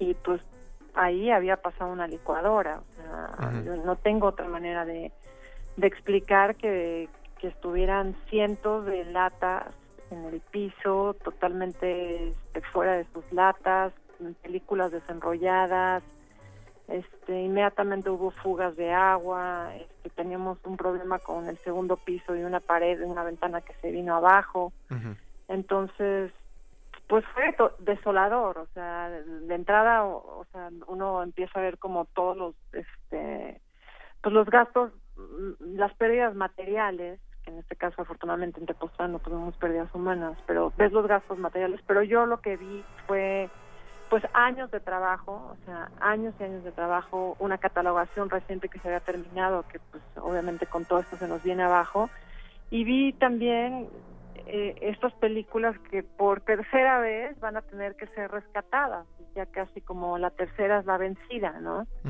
Este, por, por ponerte un ejemplo, ustedes hicieron hace poco un programa de radio con María, con María José Cuevas Sí, sí, sí. y hicieron otro hace poco también como de música del santo. Y esos materiales, todas esas cintas de audio que nosotros tenemos, que es la música original de las películas, este, nuestro, nuestro archivo colinda con el Panteón de Tepoztlán. Y en, en este impacto tan fuerte que hubo y en esta rotura de ventana y de pared que se dio, terminaron estando cintas de Bellas de Noche en el Panteón en el panteón y no me di cuenta hasta dos días después, sea que les llovió encima, ¿no? Entonces, pues para mí era como una señal de no puede ser, o sea que los materiales hayan llegado al panteón, ¿no? Sí, bueno, y para los radioescuchas que no lo sepan, el archivo Permanencia Voluntaria es precisamente uno de los archivos fílmicos más grandes pues, de nuestro país y sobre todo uno de los que tienen mayor número de películas de cine popular. Entonces este es un golpe verdaderamente fuerte. Pues es fuerte porque, mira, ah, eh, los archivos, tanto la Filmoteca La UNAM como la Cinoteca y el archivo de IMCINE son muy grandes y tienen muchísimas más películas de las que yo tengo. La diferencia es que yo me he enfocado en rescatar cine popular y no solo en rescatarlo como tal, sino en, en revalorizarlo, en compartirlo, en intentar que otras generaciones lo puedan entender, intentar también que quien lo ha despreciado pueda verlo desde otro punto de vista. Entonces sí he hecho un trabajo este que no creo que, que, que, que fueran a hacer en otras instituciones porque tienen las manos llenas o porque tienen otros criterios de preservación. Entonces, sí, yo siento que, que, que el cine popular en este momento está exigiendo de una forma casi desesperada y a gritos tener un sitio en el que pueda estar a salvo y en condiciones correctas. Eh, hola Viviana, ¿cómo estás? Oye, Hola, este, Alberto. por una parte, pues eh, está esta eh, mala noticia ahorita que lo estás mencionando. Bueno, hice unas caras por, por la desgracia, pero por otro lado, afortunadamente, poco a poco, eh, pues ha habido esa respuesta y entre otras cosas, pues eh, hay una campaña de crowdfunding, por lo menos para ir intentando ayudar. ¿Puedes, puedes contar un poco al, al respecto? Sí, mira, eh, yo la verdad cuando cuando llegué y vi lo que me topé en el archivo, me, me, me fui para abajo, este, y bueno, quizás, o sea, no tendría yo que estar diciendo estas cosas cuando hay gente que ha perdido su familia y ha perdido sus casas, pero desde mi mi trinchera personal para mí fue muy fuerte encontrarme con un archivo destruido y eh, de alguna forma eh, estoy estoy sola claro que tengo mucha gente que me apoya y que me ayuda pero in situ estoy sola y, y me derrumbé o sea dije yo no soy capaz de, salir de esta ni sé por dónde empezar ni cómo hacerlo y eh, casualmente yo había estado al teléfono minutos antes hablando con un colega en Estados Unidos que se llama Peter Conheim, que es con quien él, él trabajó muchos años en el Pacific Film Archive y se ha dedicado a rescatar materiales este, fílmicos. Y con él estamos coordinando la restauración de las dos primeras películas en las que debutó el Santo, que es Santo contra los Hombres Infernales y Santo contra el Cerebro del Mar, el Mal. Este, entonces, pues le llamé de inmediato cuando me topé con este panorama y le dije, o sea, Peter, olvídate de todos los planes que hemos hablado porque ahorita el, el, el archivo se me acaba de venir abajo. Y él y otros amigos también, este, eh, Colin Dunkel, que no sé si lo conocen, pero él escribió, él eh, ama el cine popular mexicano y escribió un libro que se llama eh, Mexican Mainstream, sobre toda la vida de, de México en Los Ángeles, incluido el cine. Ellos dos montaron campañas de GoFundMe para tratar de ayudarme y afortunadamente han sido campañas exitosas. Creo que la gente se ha sensibilizado. Este recibí pues muchas llamadas de apoyo que desafortunadamente no he podido contestar como como quisiera. Y pues sí se, se ha volcado la ayuda la ayuda tanto civil de gente que me conoce o de gente que no me conoce. Y lo que es más sorprendente es también eh, la, la ayuda que ha habido a nivel de archivos internacionales este he, recibido ayuda por ejemplo desde The Film Foundation que me parece increíble hasta iMuseum, que es el, Museo del Cine en Ámsterdam, este, de, distintos archivos de Sudamérica y, hasta asiáticos, llegan pequeñas donaciones, 50 dólares o 100, pero que pues realmente van a hacer la diferencia en el sentido de que vamos a poder por lo menos reconstruirnos tal y como estábamos. Pero yo en este momento, yo ya creo que tenemos que aspirar a algo más y ese algo más es que el cine popular merece un lugar digno y no es un lugar que, que, esté yo tratando haciendo malabares para ver cómo este, lo sustento y si resulta ser que un, un mes en el Vaticine, que es el Vaticine es el que mantiene el archivo, no va bien o, o no hay suficientes entradas, yo estoy sufriendo para saber de dónde se va a pagar la renta del archivo. Creo que este las películas que tenemos ahí como que merecen tener un espacio en el que no estemos todos sufriendo y, y que puedan estar este, en condiciones más adecuadas de las que ya estaban. Sí, que se preserve la historia de nuestro cine. Viviana, para cerrar, ¿dónde pueden eh, buscar nuestros escuchas eh, las campañas de crowdfunding o tus redes sociales? Sí, este, eh, la, en la página de permanencia voluntaria vamos uh -huh. a estar coordinando en las próximas semanas voluntarios que necesitamos. Por favor, ténganos paciencia porque lo primero que tenemos que hacer es reconstruir el espacio, conseguir materiales, juntar todo el dinero que se necesita para volver a comprar estanterías, latas y demás. Entonces, por favor, ténganos paciencia, pero sí vamos a necesitar la ayuda de todos. Y en GoFundMe hay dos campañas. Uh -huh. Las dos campañas están prácticamente, este, o sea, han, han alcanzado sus límites. Quiero que sepan que soy una persona muy honesta, no voy a hacer mal uso del dinero. Lo que sí estamos ya en este momento planteándonos es cómo hacer para que estos espacios puedan tener este, un, un control de clima adecuado para las películas, lo cual sí requiere de una inversión muy fuerte pero estas películas lo necesitan y más después de que estamos en una época de tremendas lluvias en Tepoztlán y que el archivo ha quedado pues prácticamente este humedecido, algunas películas se nos mojado, entonces necesitamos que esos espacios estén en condiciones correctas. Perfecto. Pues Viviana, te mandamos un abrazo muy muy grande. Muchísimas gracias por llamar y este y gracias siempre por su apoyo. No, y cualquier cosa que necesites, los micrófonos de resistencia modulada están abiertos para el archivo permanencia voluntaria. Gracias, espero que todos ustedes y sus familias y la gente que nos está escuchando estén bien y, y que nos podamos reconstruir. Así será. Un abrazo, Viviana. Abrazo. Gracias, hasta luego. Con eso llegamos al final de Derretinas. Muchas gracias a todos los que nos estuvieron escuchando. Estuvo don Agustín Mulia en la producción, digo en los controles. Betoques y Eduardo Luis en la producción, Alberto Cuña Navarijo. Rafa, buenas noches. Jorge Javier Negrete. Gracias, Rafa, buenas noches. Los vamos a dejar con el punto R y recuerden que Resistencia Modulada termina a las 11 de la noche. Mi nombre es Rafael Paz y nos escuchamos la próxima semana. Hasta luego. Ningún locutor fue dañado durante la filmación y reproducción de este programa. Cualquier parecido con la realidad es un atentado a la ficción. Consulta cartelera para próximas funciones.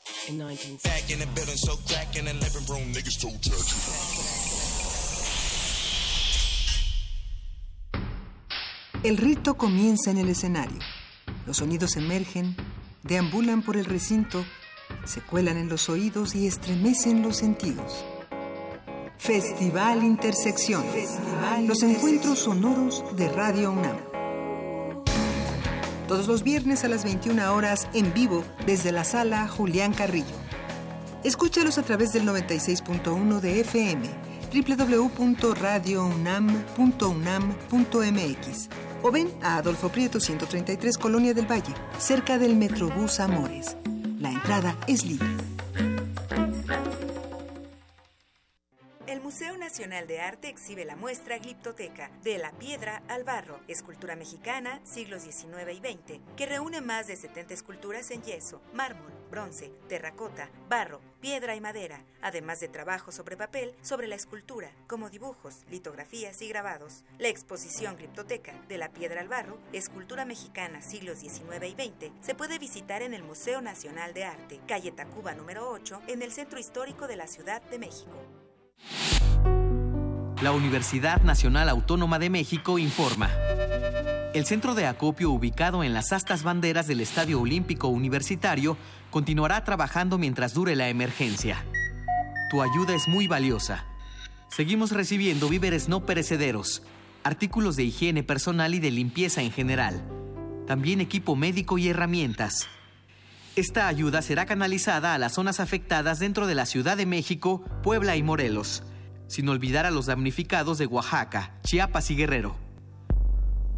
Gracias por confiar en la UNAM para hacer llegar tu ayuda. Universidad Nacional Autónoma de México. La Universidad de la Nación.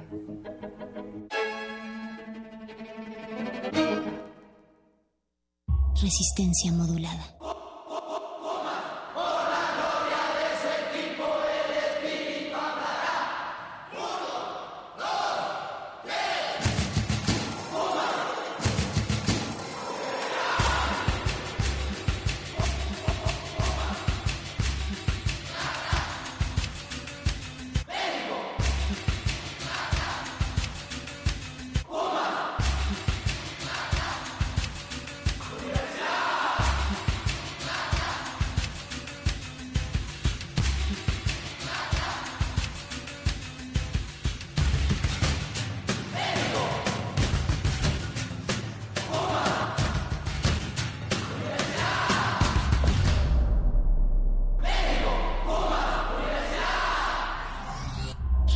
Resistencia modulada.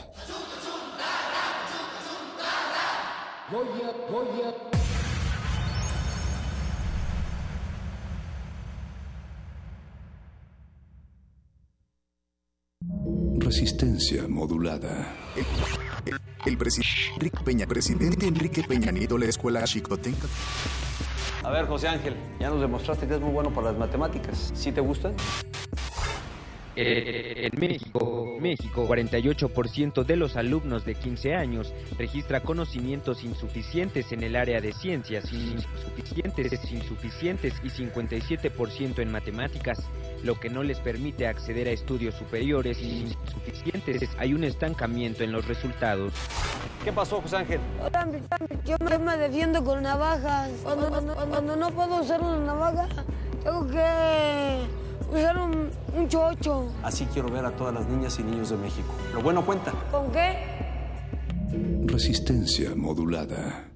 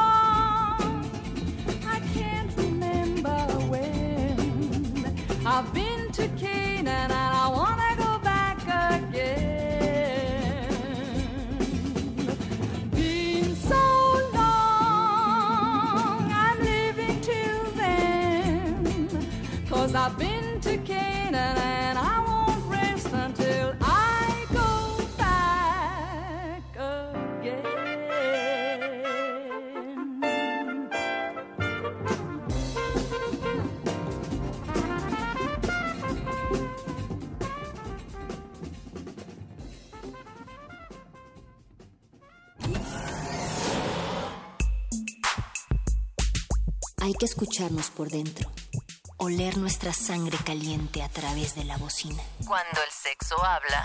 Hay que responder.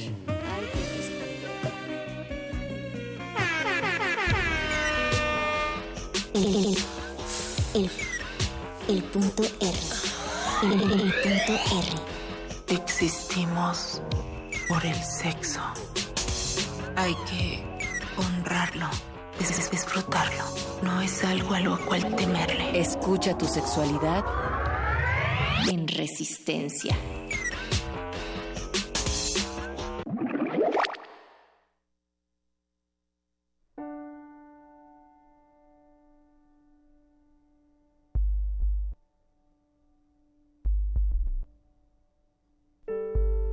Explotación.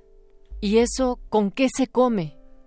Antes del terremoto del 19 de septiembre yo no tenía conciencia sobre la explotación o no explotación. El 85 fue para mí un antes y un después en mi vida. Si no hubiera ocurrido el terremoto, seguiría yo muy campante, conforme de que nadie me dieran trabajo. Y nada más. Pero el salto que me hizo dar esa tragedia fue mayúsculo. Primero, se derrumbó el taller en el que yo trabajaba. Luego, entré a la representación del sindicato. En la actualidad, ¿qué patrón me va a contratar habiendo sido yo una dirigente sindical que les exigió que pagaran a las costureras una indemnización justa? Ninguno. Han de decir, esta es una grilla que me va a venir a alborotar a las trabajadoras para que hagan la bronca.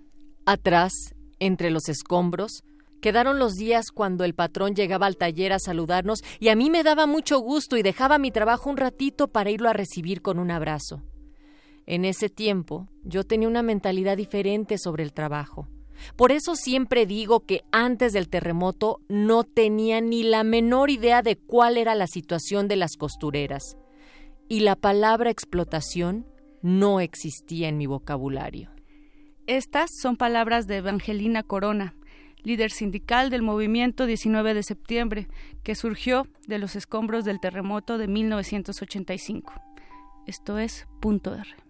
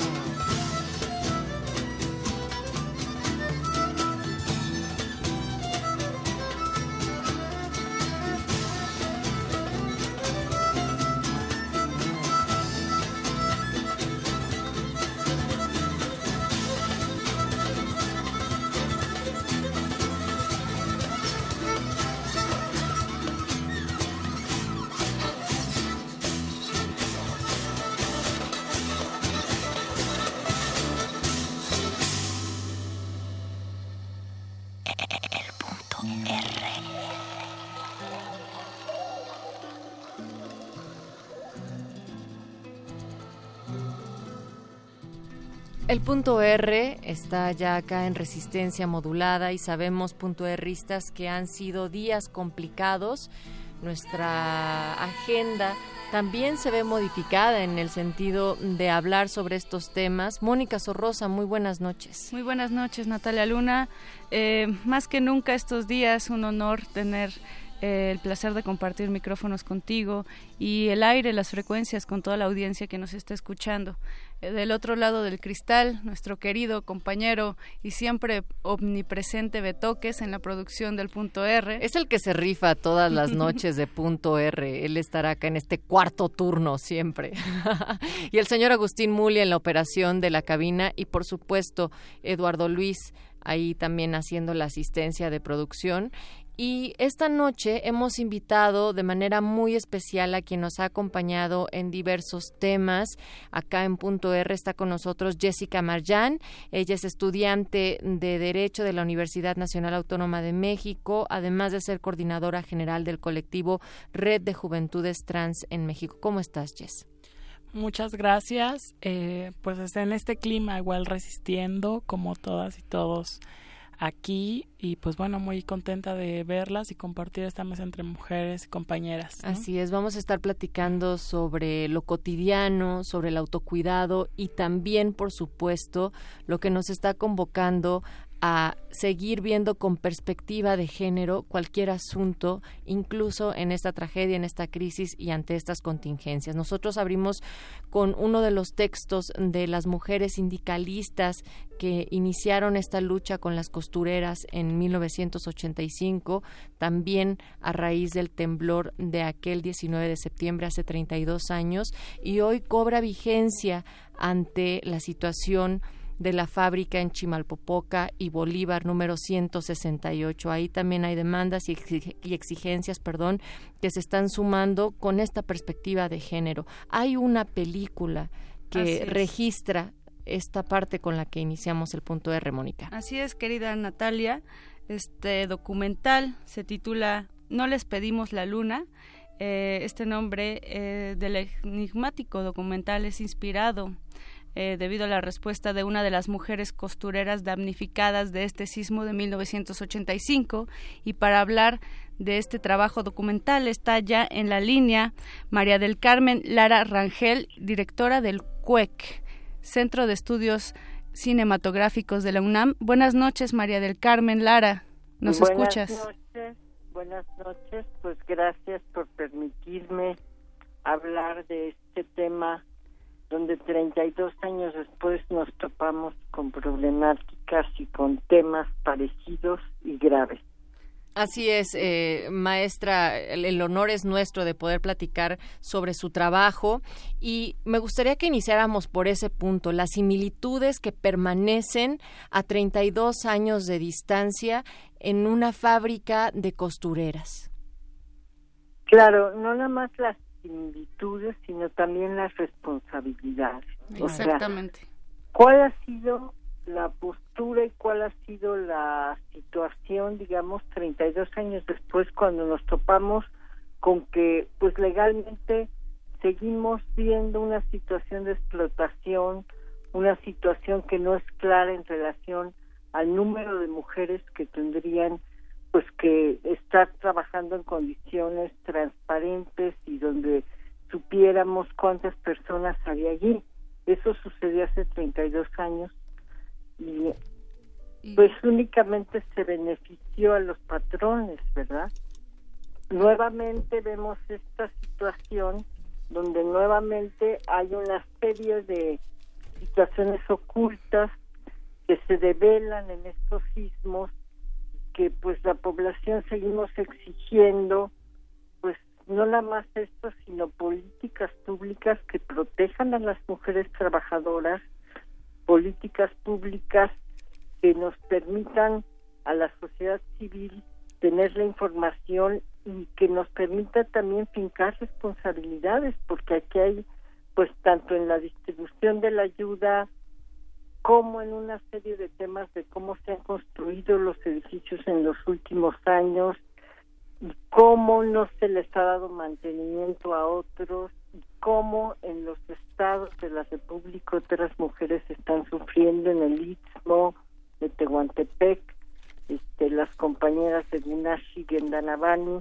esta asociación de mujeres, de mujeres este, en algunos casos transgénero, en otros mujeres feministas que han trabajado juntas desde hace muchos años y que están padeciendo ahora pues todas estas situaciones donde no vemos a los gobernadores participar, no vemos que se distribuya la ayuda, seguimos la sociedad civil teniendo que enviar los víveres, teniendo que ver las maneras de resolver lo que ni Moreno Valle, ni Murat, ni ninguno de los gobernadores, ni muchas de las situaciones que vemos en México, vemos que se estén resolviendo de manera adecuada. Volvemos a ver lo que hace 32 años fue tan doloroso, de los familiares demandando pues información y, a- y que sus seres queridos sean recuperados. Así es, María del Carmen Lara, paralelismos que, que duelen porque sin duda nosotros esperaríamos que pues fuera una situación diferente, que se hubiera aprendido algo, que hubiera habido una respuesta distinta por parte de las autoridades. Hay testimonios en el documental No les pedimos la luna que, que muy fuertes que dicen lo que quieren es la caja fuerte, las vidas les valen madres. El Ajá. pueblo nos dio la ayuda, los soldados no nos han ayudado en nada. Es decir, toda esta eh, recabar toda esta información. Eh, ¿Cómo fue en aquel entonces? ¿Cómo fuiste tejiendo la narrativa del documental? Bueno, las condiciones eran muy distintas. Nosotras filmamos en cine, salimos a responder desde nuestro conocimiento, como ahora salen los estudiantes del CUEC en las brigadas de documental y las brigadas de apoyo que este- hemos estado teniendo desde el sismo. Sale uno porque tiene una preparación y sabe que hay que registrar las demandas y hay que poder respetar a la gente en primer lugar, porque eso es una de las líneas que se trabajó en, en el caso del, del sismo del 85 con las costureras. Primero les pedimos permiso. Claro. No somos los medios tratando de hacer algo amarillista, somos cineastas que queremos acompañar un proceso doloroso, un proceso donde pues nos permitan este, expresar las demandas y las situaciones que la población está viviendo y nos permitan dejar esta constancia en un documento que ahora desgraciadamente en el caso de no les pedimos un viaje a la luna que es como se llama la película de, de costureras nuevamente es eso no les estamos pidiendo a ningún político un viaje a la luna les pedimos que cumplan la ley les pedimos protocolos les pedimos que resuelvan las necesidades de la población y que dejen de robarse la ayuda y que dejen de obstaculizar en algunos momentos pues que la población ha respondido dejen de obstaculizar que la ayuda llegue y fluya por lo menos este sentido de solidaridad donde todos nos debemos de ocupar pero que sobre todo el Estado vemos que no se está ocupando Carmen, en tu película eh, no les pedimos un viaje a la luna, además de este testimonio de una de las caras más enigmáticas de la tragedia del 85, también hay un retrato sobre la génesis de este empoderamiento femenino, podríamos decirlo entrecomillado, moderno. Sí, yo lo que creo es que frente a alguien que pierde todo, en el caso del 85 el trabajo, en muchos casos la vivienda, la, la gente querida, también está más resuelta a demandar todo. Creo que ahora vemos con los jóvenes esta acción de, de respuesta hacia la población, pero también vamos a ver la, la acción de la demanda a las situaciones que vemos que no se están resolviendo. Creo que no les pedimos, es una demanda organizada de las costureras, pero también vemos que muchos años después, 32 años después, pues ese sindicato ha sido relegado, es un sindicato al que se le fue de alguna manera quitando a veces hasta ya casi el único monumento que tienen en San Antonio Abad y que, que este, de alguna manera se quiso hasta combatir el, el espacio tan pequeño que tiene actualmente el sindicato de costureras, pero que vemos que la situación como la de Chimalpopoca pues sigue reflejando una situación donde se está actuando de manera abusiva fuera de la ley y de alguna manera hay una corrupción que sigue vigente y que nos demuestra pues que no estamos teniendo la protección adecuada. Así es, sin duda. Claro. Eh, dentro de esto que comenta sobre el acompañamiento en un proceso doloroso, ¿cuáles también fueron los retos que encontraste dentro de este camino y que sigues mirando eh, en este contexto sobre acompañarnos dentro del dolor? Mira, creo que lo más importante para mí fue precisamente este ganarme la confianza de las costureras. Responder porque la película se estrenó exactamente un año después como una herramienta para que ellas pudieran tener elementos de denuncia y de, de fondos y de apoyo donde se conociera cómo esta unión también las hizo crecer como seres humanos y las hizo entender más claramente la situación de explotación que habían venido viviendo. Digamos que las puso en un límite, como ahora nos pone nuevamente la naturaleza en un límite a muchísimos mexicanos. Entonces creo que esa situación eh, de alguna manera permite que la gente no nada más se una, sino analice en dónde estamos. Llevábamos todo un tiempo las mujeres demandando un alto a los feminicidios, un alto a la violencia y pues cada vez es más fuerte nuestra voz en ese sentido, pero ahora debemos de encontrar como sociedad civil los cauces que nos permitan tener una calidad de vida mejor que la que nos está brindando una situación de corrupción como la que desgraciadamente hemos visto en los últimos años en México. Así es, María del Carmen, sin duda, eh, reflexiones que dejan, como tú bien mencionas, además de la unidad y de esta fuerza colectiva que, que se está transformando y que se junta más en estos momentos, creo que eh, pues estos límites también son, son de alguna u otra manera eh, pues puertas, acciones de cambio. Y en ese sentido me gustaría preguntarte eh, ¿cómo, ¿cómo fue el recibimiento del documental en ese entonces? Porque en el contexto actual sí han cambiado muchas cosas. Las instituciones ya no son las instituciones del 85, hay un debilitamiento también eh, por parte de la credibilidad de dichas instituciones. Lo había en ese tiempo también, pero no eran tan indolentes como son ahora, creo, en un sentido pequeño, pero ahora cada vez les importamos menos los ciudadanos. Así es. Aquí lo que sucede es que, digamos que creo, construir un documental de este tipo, cuando realmente todavía pues el suceso es lo que te va llevando a, a acompañar a las personas y a entender hasta dónde tú puedes contar una situación desde un punto de vista, por supuesto para mí tenía que ver con la solidaridad, el hecho de que eligiéramos el tema de las mujeres costureras era también visibilizar sus acciones, visibilizar sus demandas, visibilizar su necesidad y visibilizar su sabiduría. Creo que son mujeres este que de alguna manera quieren construir junto con muchos de nosotros un mundo distinto y en ese sentido el documental para mí en este momento debe de permitir que esto salga a la luz. En ese momento, obviamente, aunque el documental ganó muchos premios en su momento, pues no, no fue exhibido, fue censurado. Había unas condiciones distintas, como tú dices, no se permitía la crítica a la figura presidencial.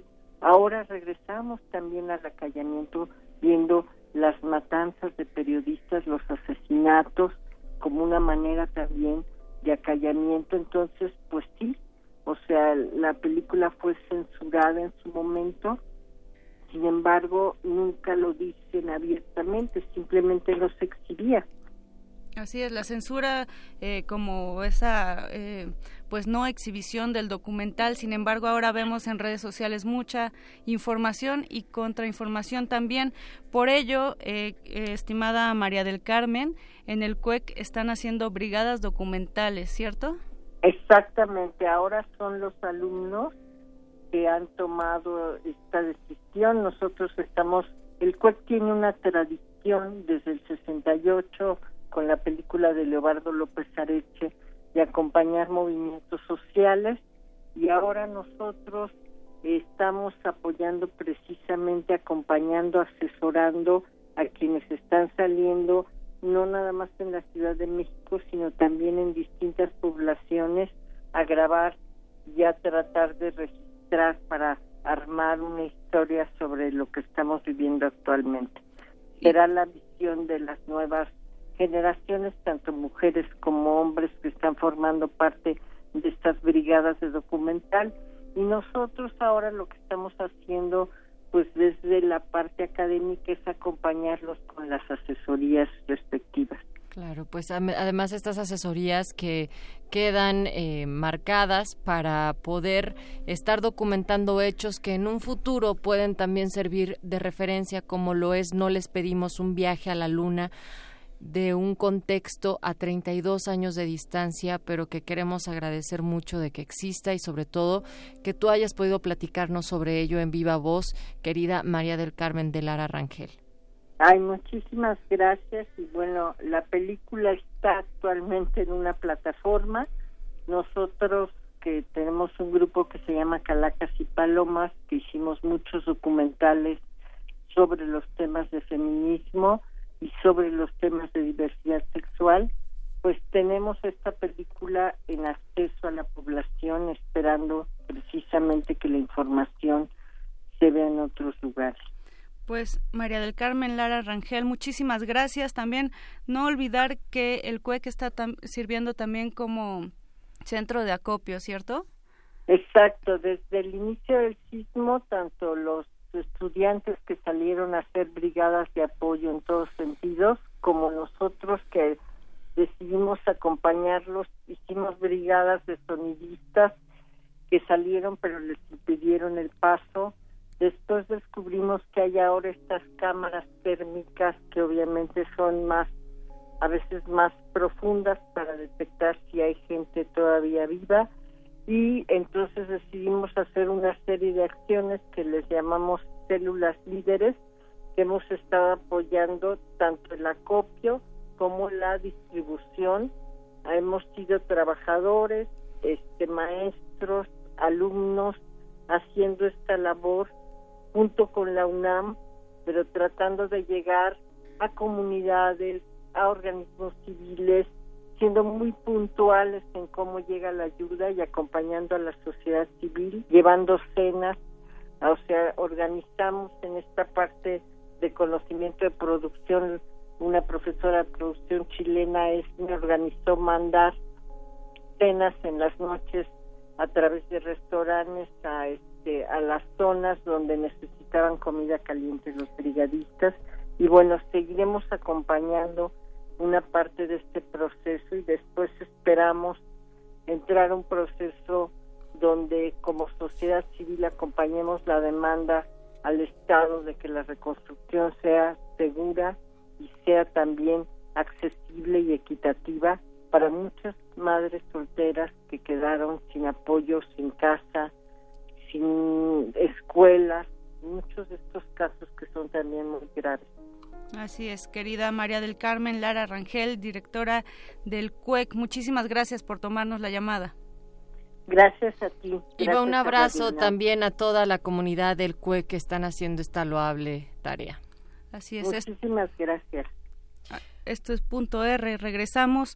Cuéntenos en redes sociales, en Facebook Resistencia Modulada, en Twitter R Modulada. Si ustedes estuvieron eh, cerca de estas zonas que estamos mencionando, específicamente Bolívar y Chimalpopoca. Regresamos. 55 23 54 12 es el número en cabina.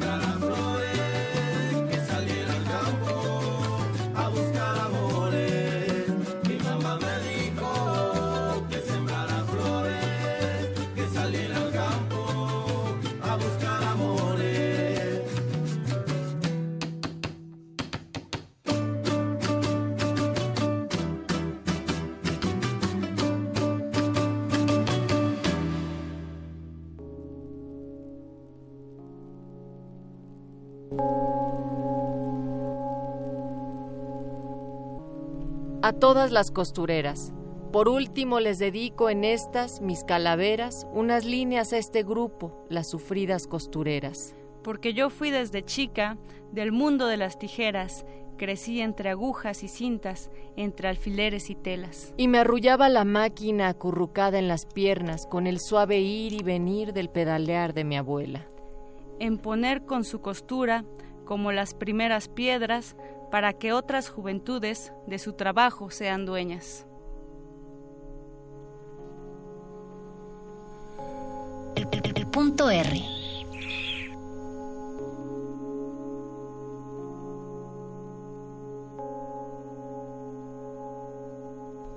Estamos en punto R, mezclando nuestros temas habituales con, por supuesto, la respuesta ante lo que estamos viviendo en estos momentos. Y ya les decíamos que está de invitada especial, pero también de co-conductora Jessica, acá ya presente en la cabina. Has acompañado también otros procesos en el punto R, Jess, y me gustaría que también hagamos un énfasis en el acompañamiento y en el autocuidado que es tan pertinente en estos momentos. Claro, eh, algo que me llamó mucho la atención dentro de estas época, dentro de esta época precisamente posterior a los dos sismos que sucedieron este mes, fue que diferentes poblaciones, diferentes personas se dieron cita para ayudar y que también son personas que generalmente en la sociedad tienen ciertos estigmas o estereotipos, ¿no?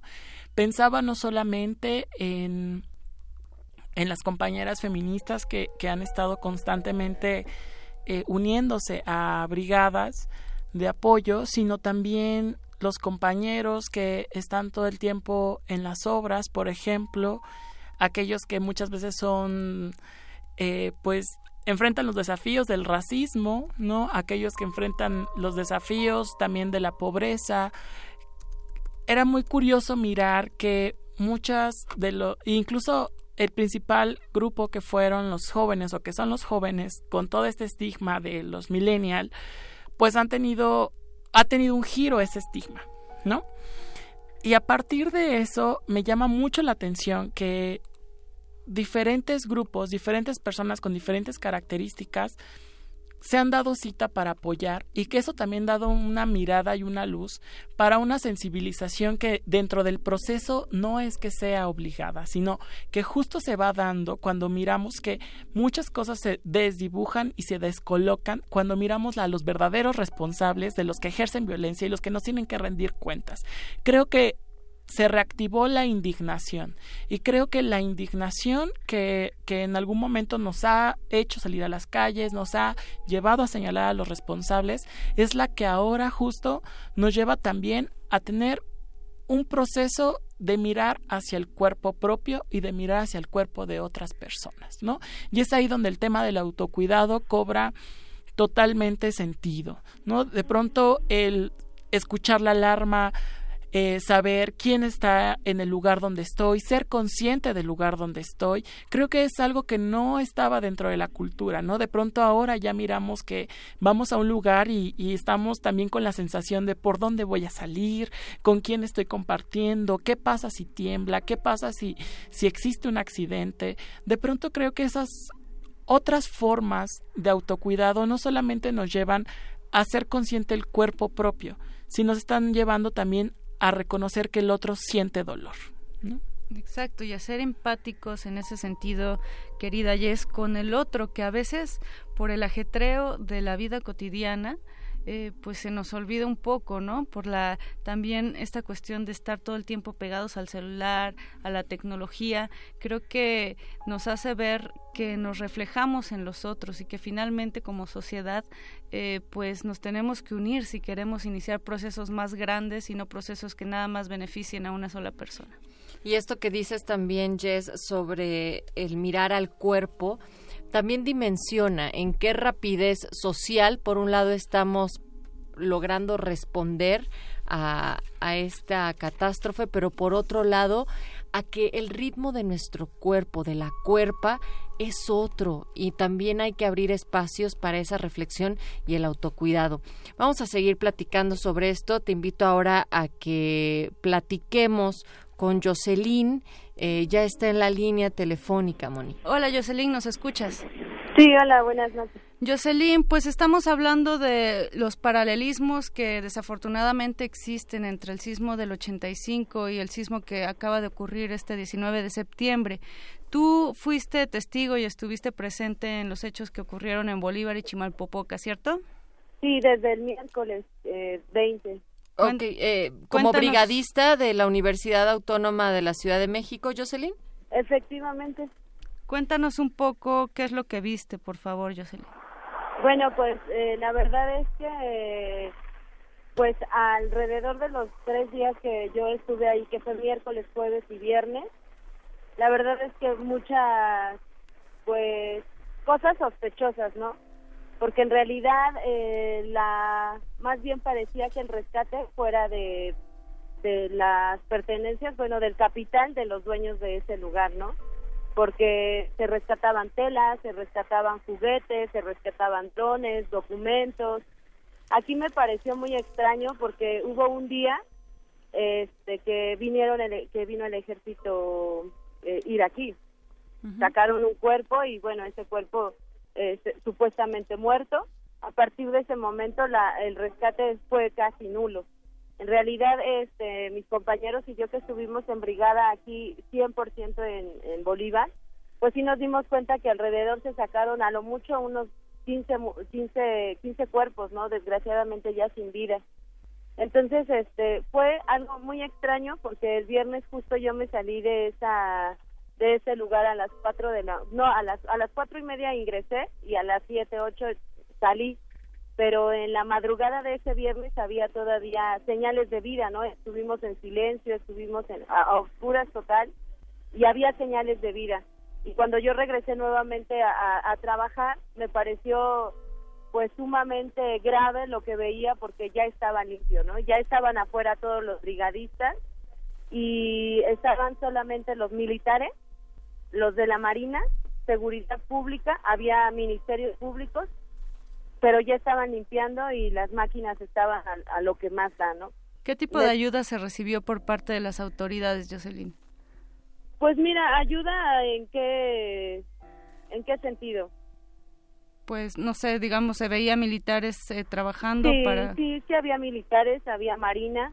Al principio no habían tantos como el viernes, o sea, el viernes sí fue muchísimos, o sea, eran muchísimos militares, muchísimos marinos y habían personas civiles, pero yo supongo que esas personas civiles eran los contratados porque eh, en el transcurso de los días que yo trabajaba ahí, pues uno platica, ¿no? Con el que está al lado, con el que te toca estar trabajando y de pronto me decían que eran personas pagadas, o sea, ellos los habían ido, los habían contratado de 5 de la mañana a 9 de la noche para recoger cajos y rescatar lo que ellos podían en cuestión del material que existían en esas fábricas, ¿no? Nosotros ya también estamos haciendo previamente, este, bueno, estamos haciendo unas, pues, rescatando como la, las, a los vecinos, preguntándoles, este, y nos dicen que ahí pues también eran personas muy indocumentadas, eso también se platicaba así siempre. Había personas, o sea, también está la cuestión de los desaparecidos, ¿no? Porque eh, se presentó ese mismo viernes eh, que yo estuve, en la madrugada una persona que decía que había trabajado ahí y les hacía un croquis en el piso. Después nuevamente se buscó a esa persona y desapareció. También estaba una el jueves que se rescataron a dos cuerpos. Eh, se, se dijo que había, bueno, yo vi a una a, a un familiar y también se desapareció, ¿no? Entonces esta cuestión a mí me parece como muy, pues muy muy grave, ¿no? Porque aquí ya hay otros intereses y me parece que el interés no fue rescatar a esas personas, ¿no? Más bien como tapar que ahí había gente indocumentada, mal pagada y este y pues lo quisieron limpiar, ¿no? Y me extraña mucho porque a diferencia de otras comitivas que yo hice también en otros lugares como es Eugenia y División del Norte, la organización era diferente, este total no no sé acá no les interesó simplemente no les interesó rescatar a las mujeres y hombres que estaban ahí y me parece eso muy grave. Jocelyn, cuéntanos, eh, repítenos, por favor, ¿qué días estuviste haciendo campamentos en Bolívar y Chimalpopoca? Estuve el miércoles, el jueves y el viernes. Pues, Jocelyn, eres estudiante de la UACM, Sí, estudias... estudio comunicación y cultura en la Universidad Autónoma de la Ciudad de México. Muchas gracias por tu testimonio, Jocelyn. Así eh, como el tuyo, tenemos también ya Ariel en la línea. Ariel, ¿nos escuchas? Sí, claro, muy buenas noches, ¿qué tal? Ariel, tú también estuviste en Chimalpopoca y Bolívar. Sí, mira, estuve, tuve la oportunidad de contribuir a las labores de rescate el día miércoles, jueves y viernes. Yo me moví de ahí el día sábado a las nueve de la mañana, estuvimos trabajando toda la noche, toda la madrugada, eh, eh, porque teníamos la sensación de que podíamos salvar algunas otras vidas. ¿Cómo es que tuviste acceso a- al espacio? Es decir, para poder funcionar como rescatista ahí en Chimalpopoco y Bolívar 168. Mira, eh, yo fui de manera independiente. El acceso estaba restringido, sin embargo, yo soy trabajador del sistema de transporte colectivo Metro y, e iba equipado. Entonces, eh, las entradas estaban restringidas por militares, pero eh, logré escabullirme debido a que estaba equipado y mostrando mi identificación como trabajador voluntario del sistema de transporte colectivo Metro, eh, me permitieron el acceso. ¿Qué tipo de ayuda se recibió por parte de las autoridades, Ariel? Yo podría decir que las instituciones no solo quedaron eh, rebasadas, sino que quedaron inmóviles, inmóviles ante la situación, eh, la situación de catástrofe que se presentó. Eh, había militares, pero solamente se dedicaban a acordonar el área y a contribuir muy poco. De hecho, parecía que eh, su labor era la, desorganizar el, las labores de rescate, ¿saben? Sabemos, Ariel, que esta eh, fábrica no nada más era eh, textil, sino que había otros negocios ahí. Eh, sí, de hecho, cuando estuvimos eh, tratando de salvar vidas, como decía la, la, la compañera de la UACM que acaba de, de ser entrevistada, logramos eh, sacar mucho equipo, equipo eh, que parecía ser refacciones de autos, juguetes y telas principalmente. Ariel, pues muchísimas gracias por estos testimonios. Eh, Natalia Luna, lo que lo que pretendemos con, con esta visión de de la gente que estuvo en los hechos es ver el paralelismo que existe eh, pues en cuanto a las condiciones de trabajo de Sí. dos lugares en donde pues existe sí eh, pues digamos eh, cuestiones que, que no, no tenían seguridad los trabajadores Y que también son asuntos, Moni, eh, perdón, que están en desarrollo. Es decir, estas, estas opiniones que acá han escuchado en estos momentos como parte de los testimonios son también de quienes estuvieron ahí, de quienes lo vieron de esta manera, pero también seguimos en un proceso de rescate en otras zonas y eventualmente, como ya nos lo decía hace unos momentos eh, María del Carmen de Lara Rangel, corresponderá fincar las responsabilidades y también no solamente de lo que sucedió, sino del cómo se va a hacer un proceso de reconstrucción en un futuro a quien le caiga, pues es, es de, el de un proceso que apenas inicia porque Sí. el desastre es es no solamente el terremoto sino lo que está saliendo después de esta consecuencia Jessica Sí. Marja.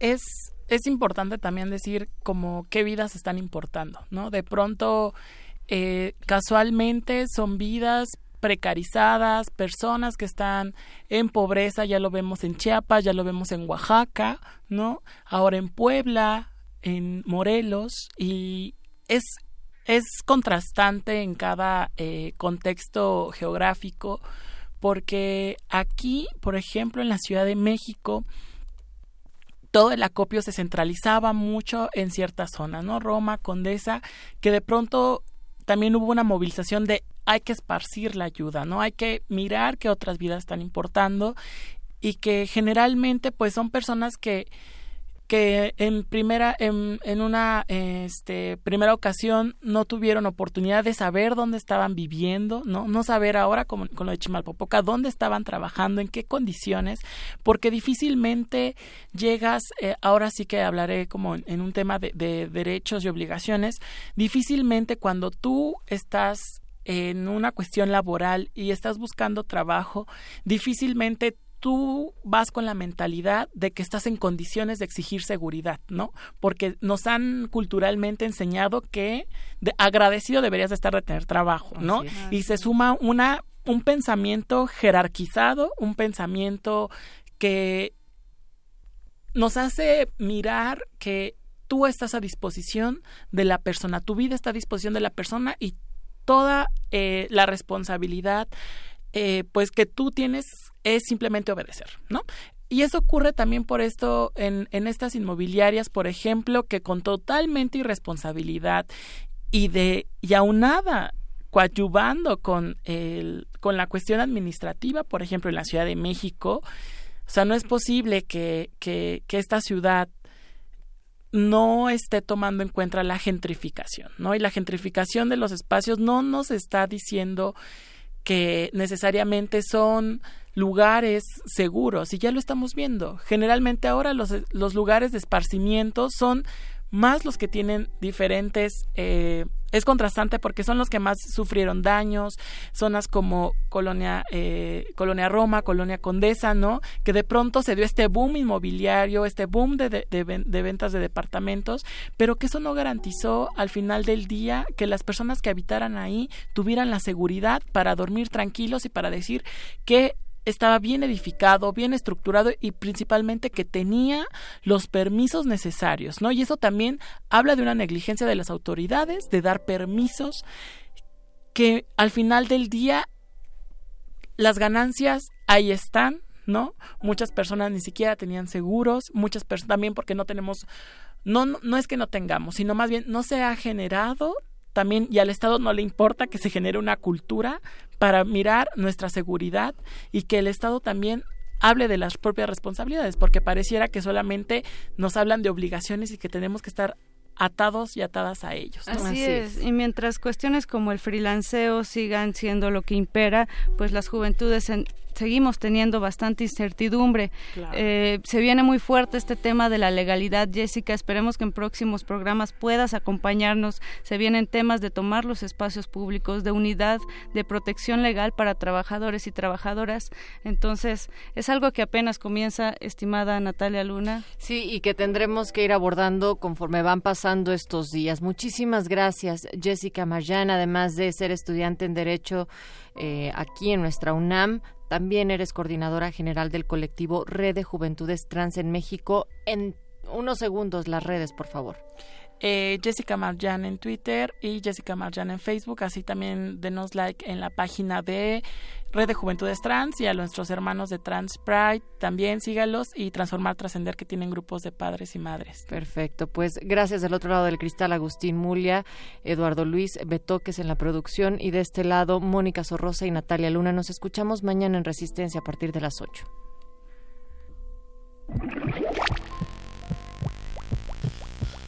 La estimulación sonora ha sido eficiente. La salida será rápida.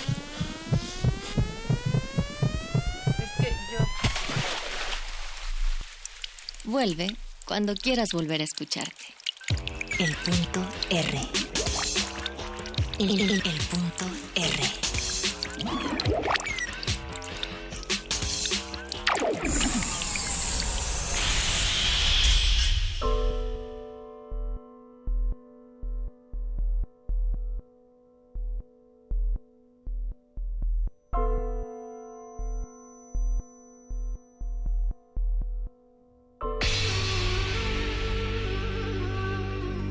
Por siglos nos hemos hecho escuchar.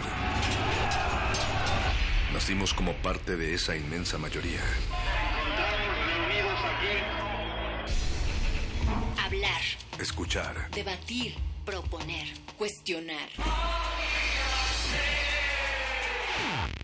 Está en nuestra naturaleza. instrumentos de conciencia de nuestro pueblo. Usamos el sonido porque atraviesa obstáculos. Muros, fronteras. Nosotros somos la resistencia.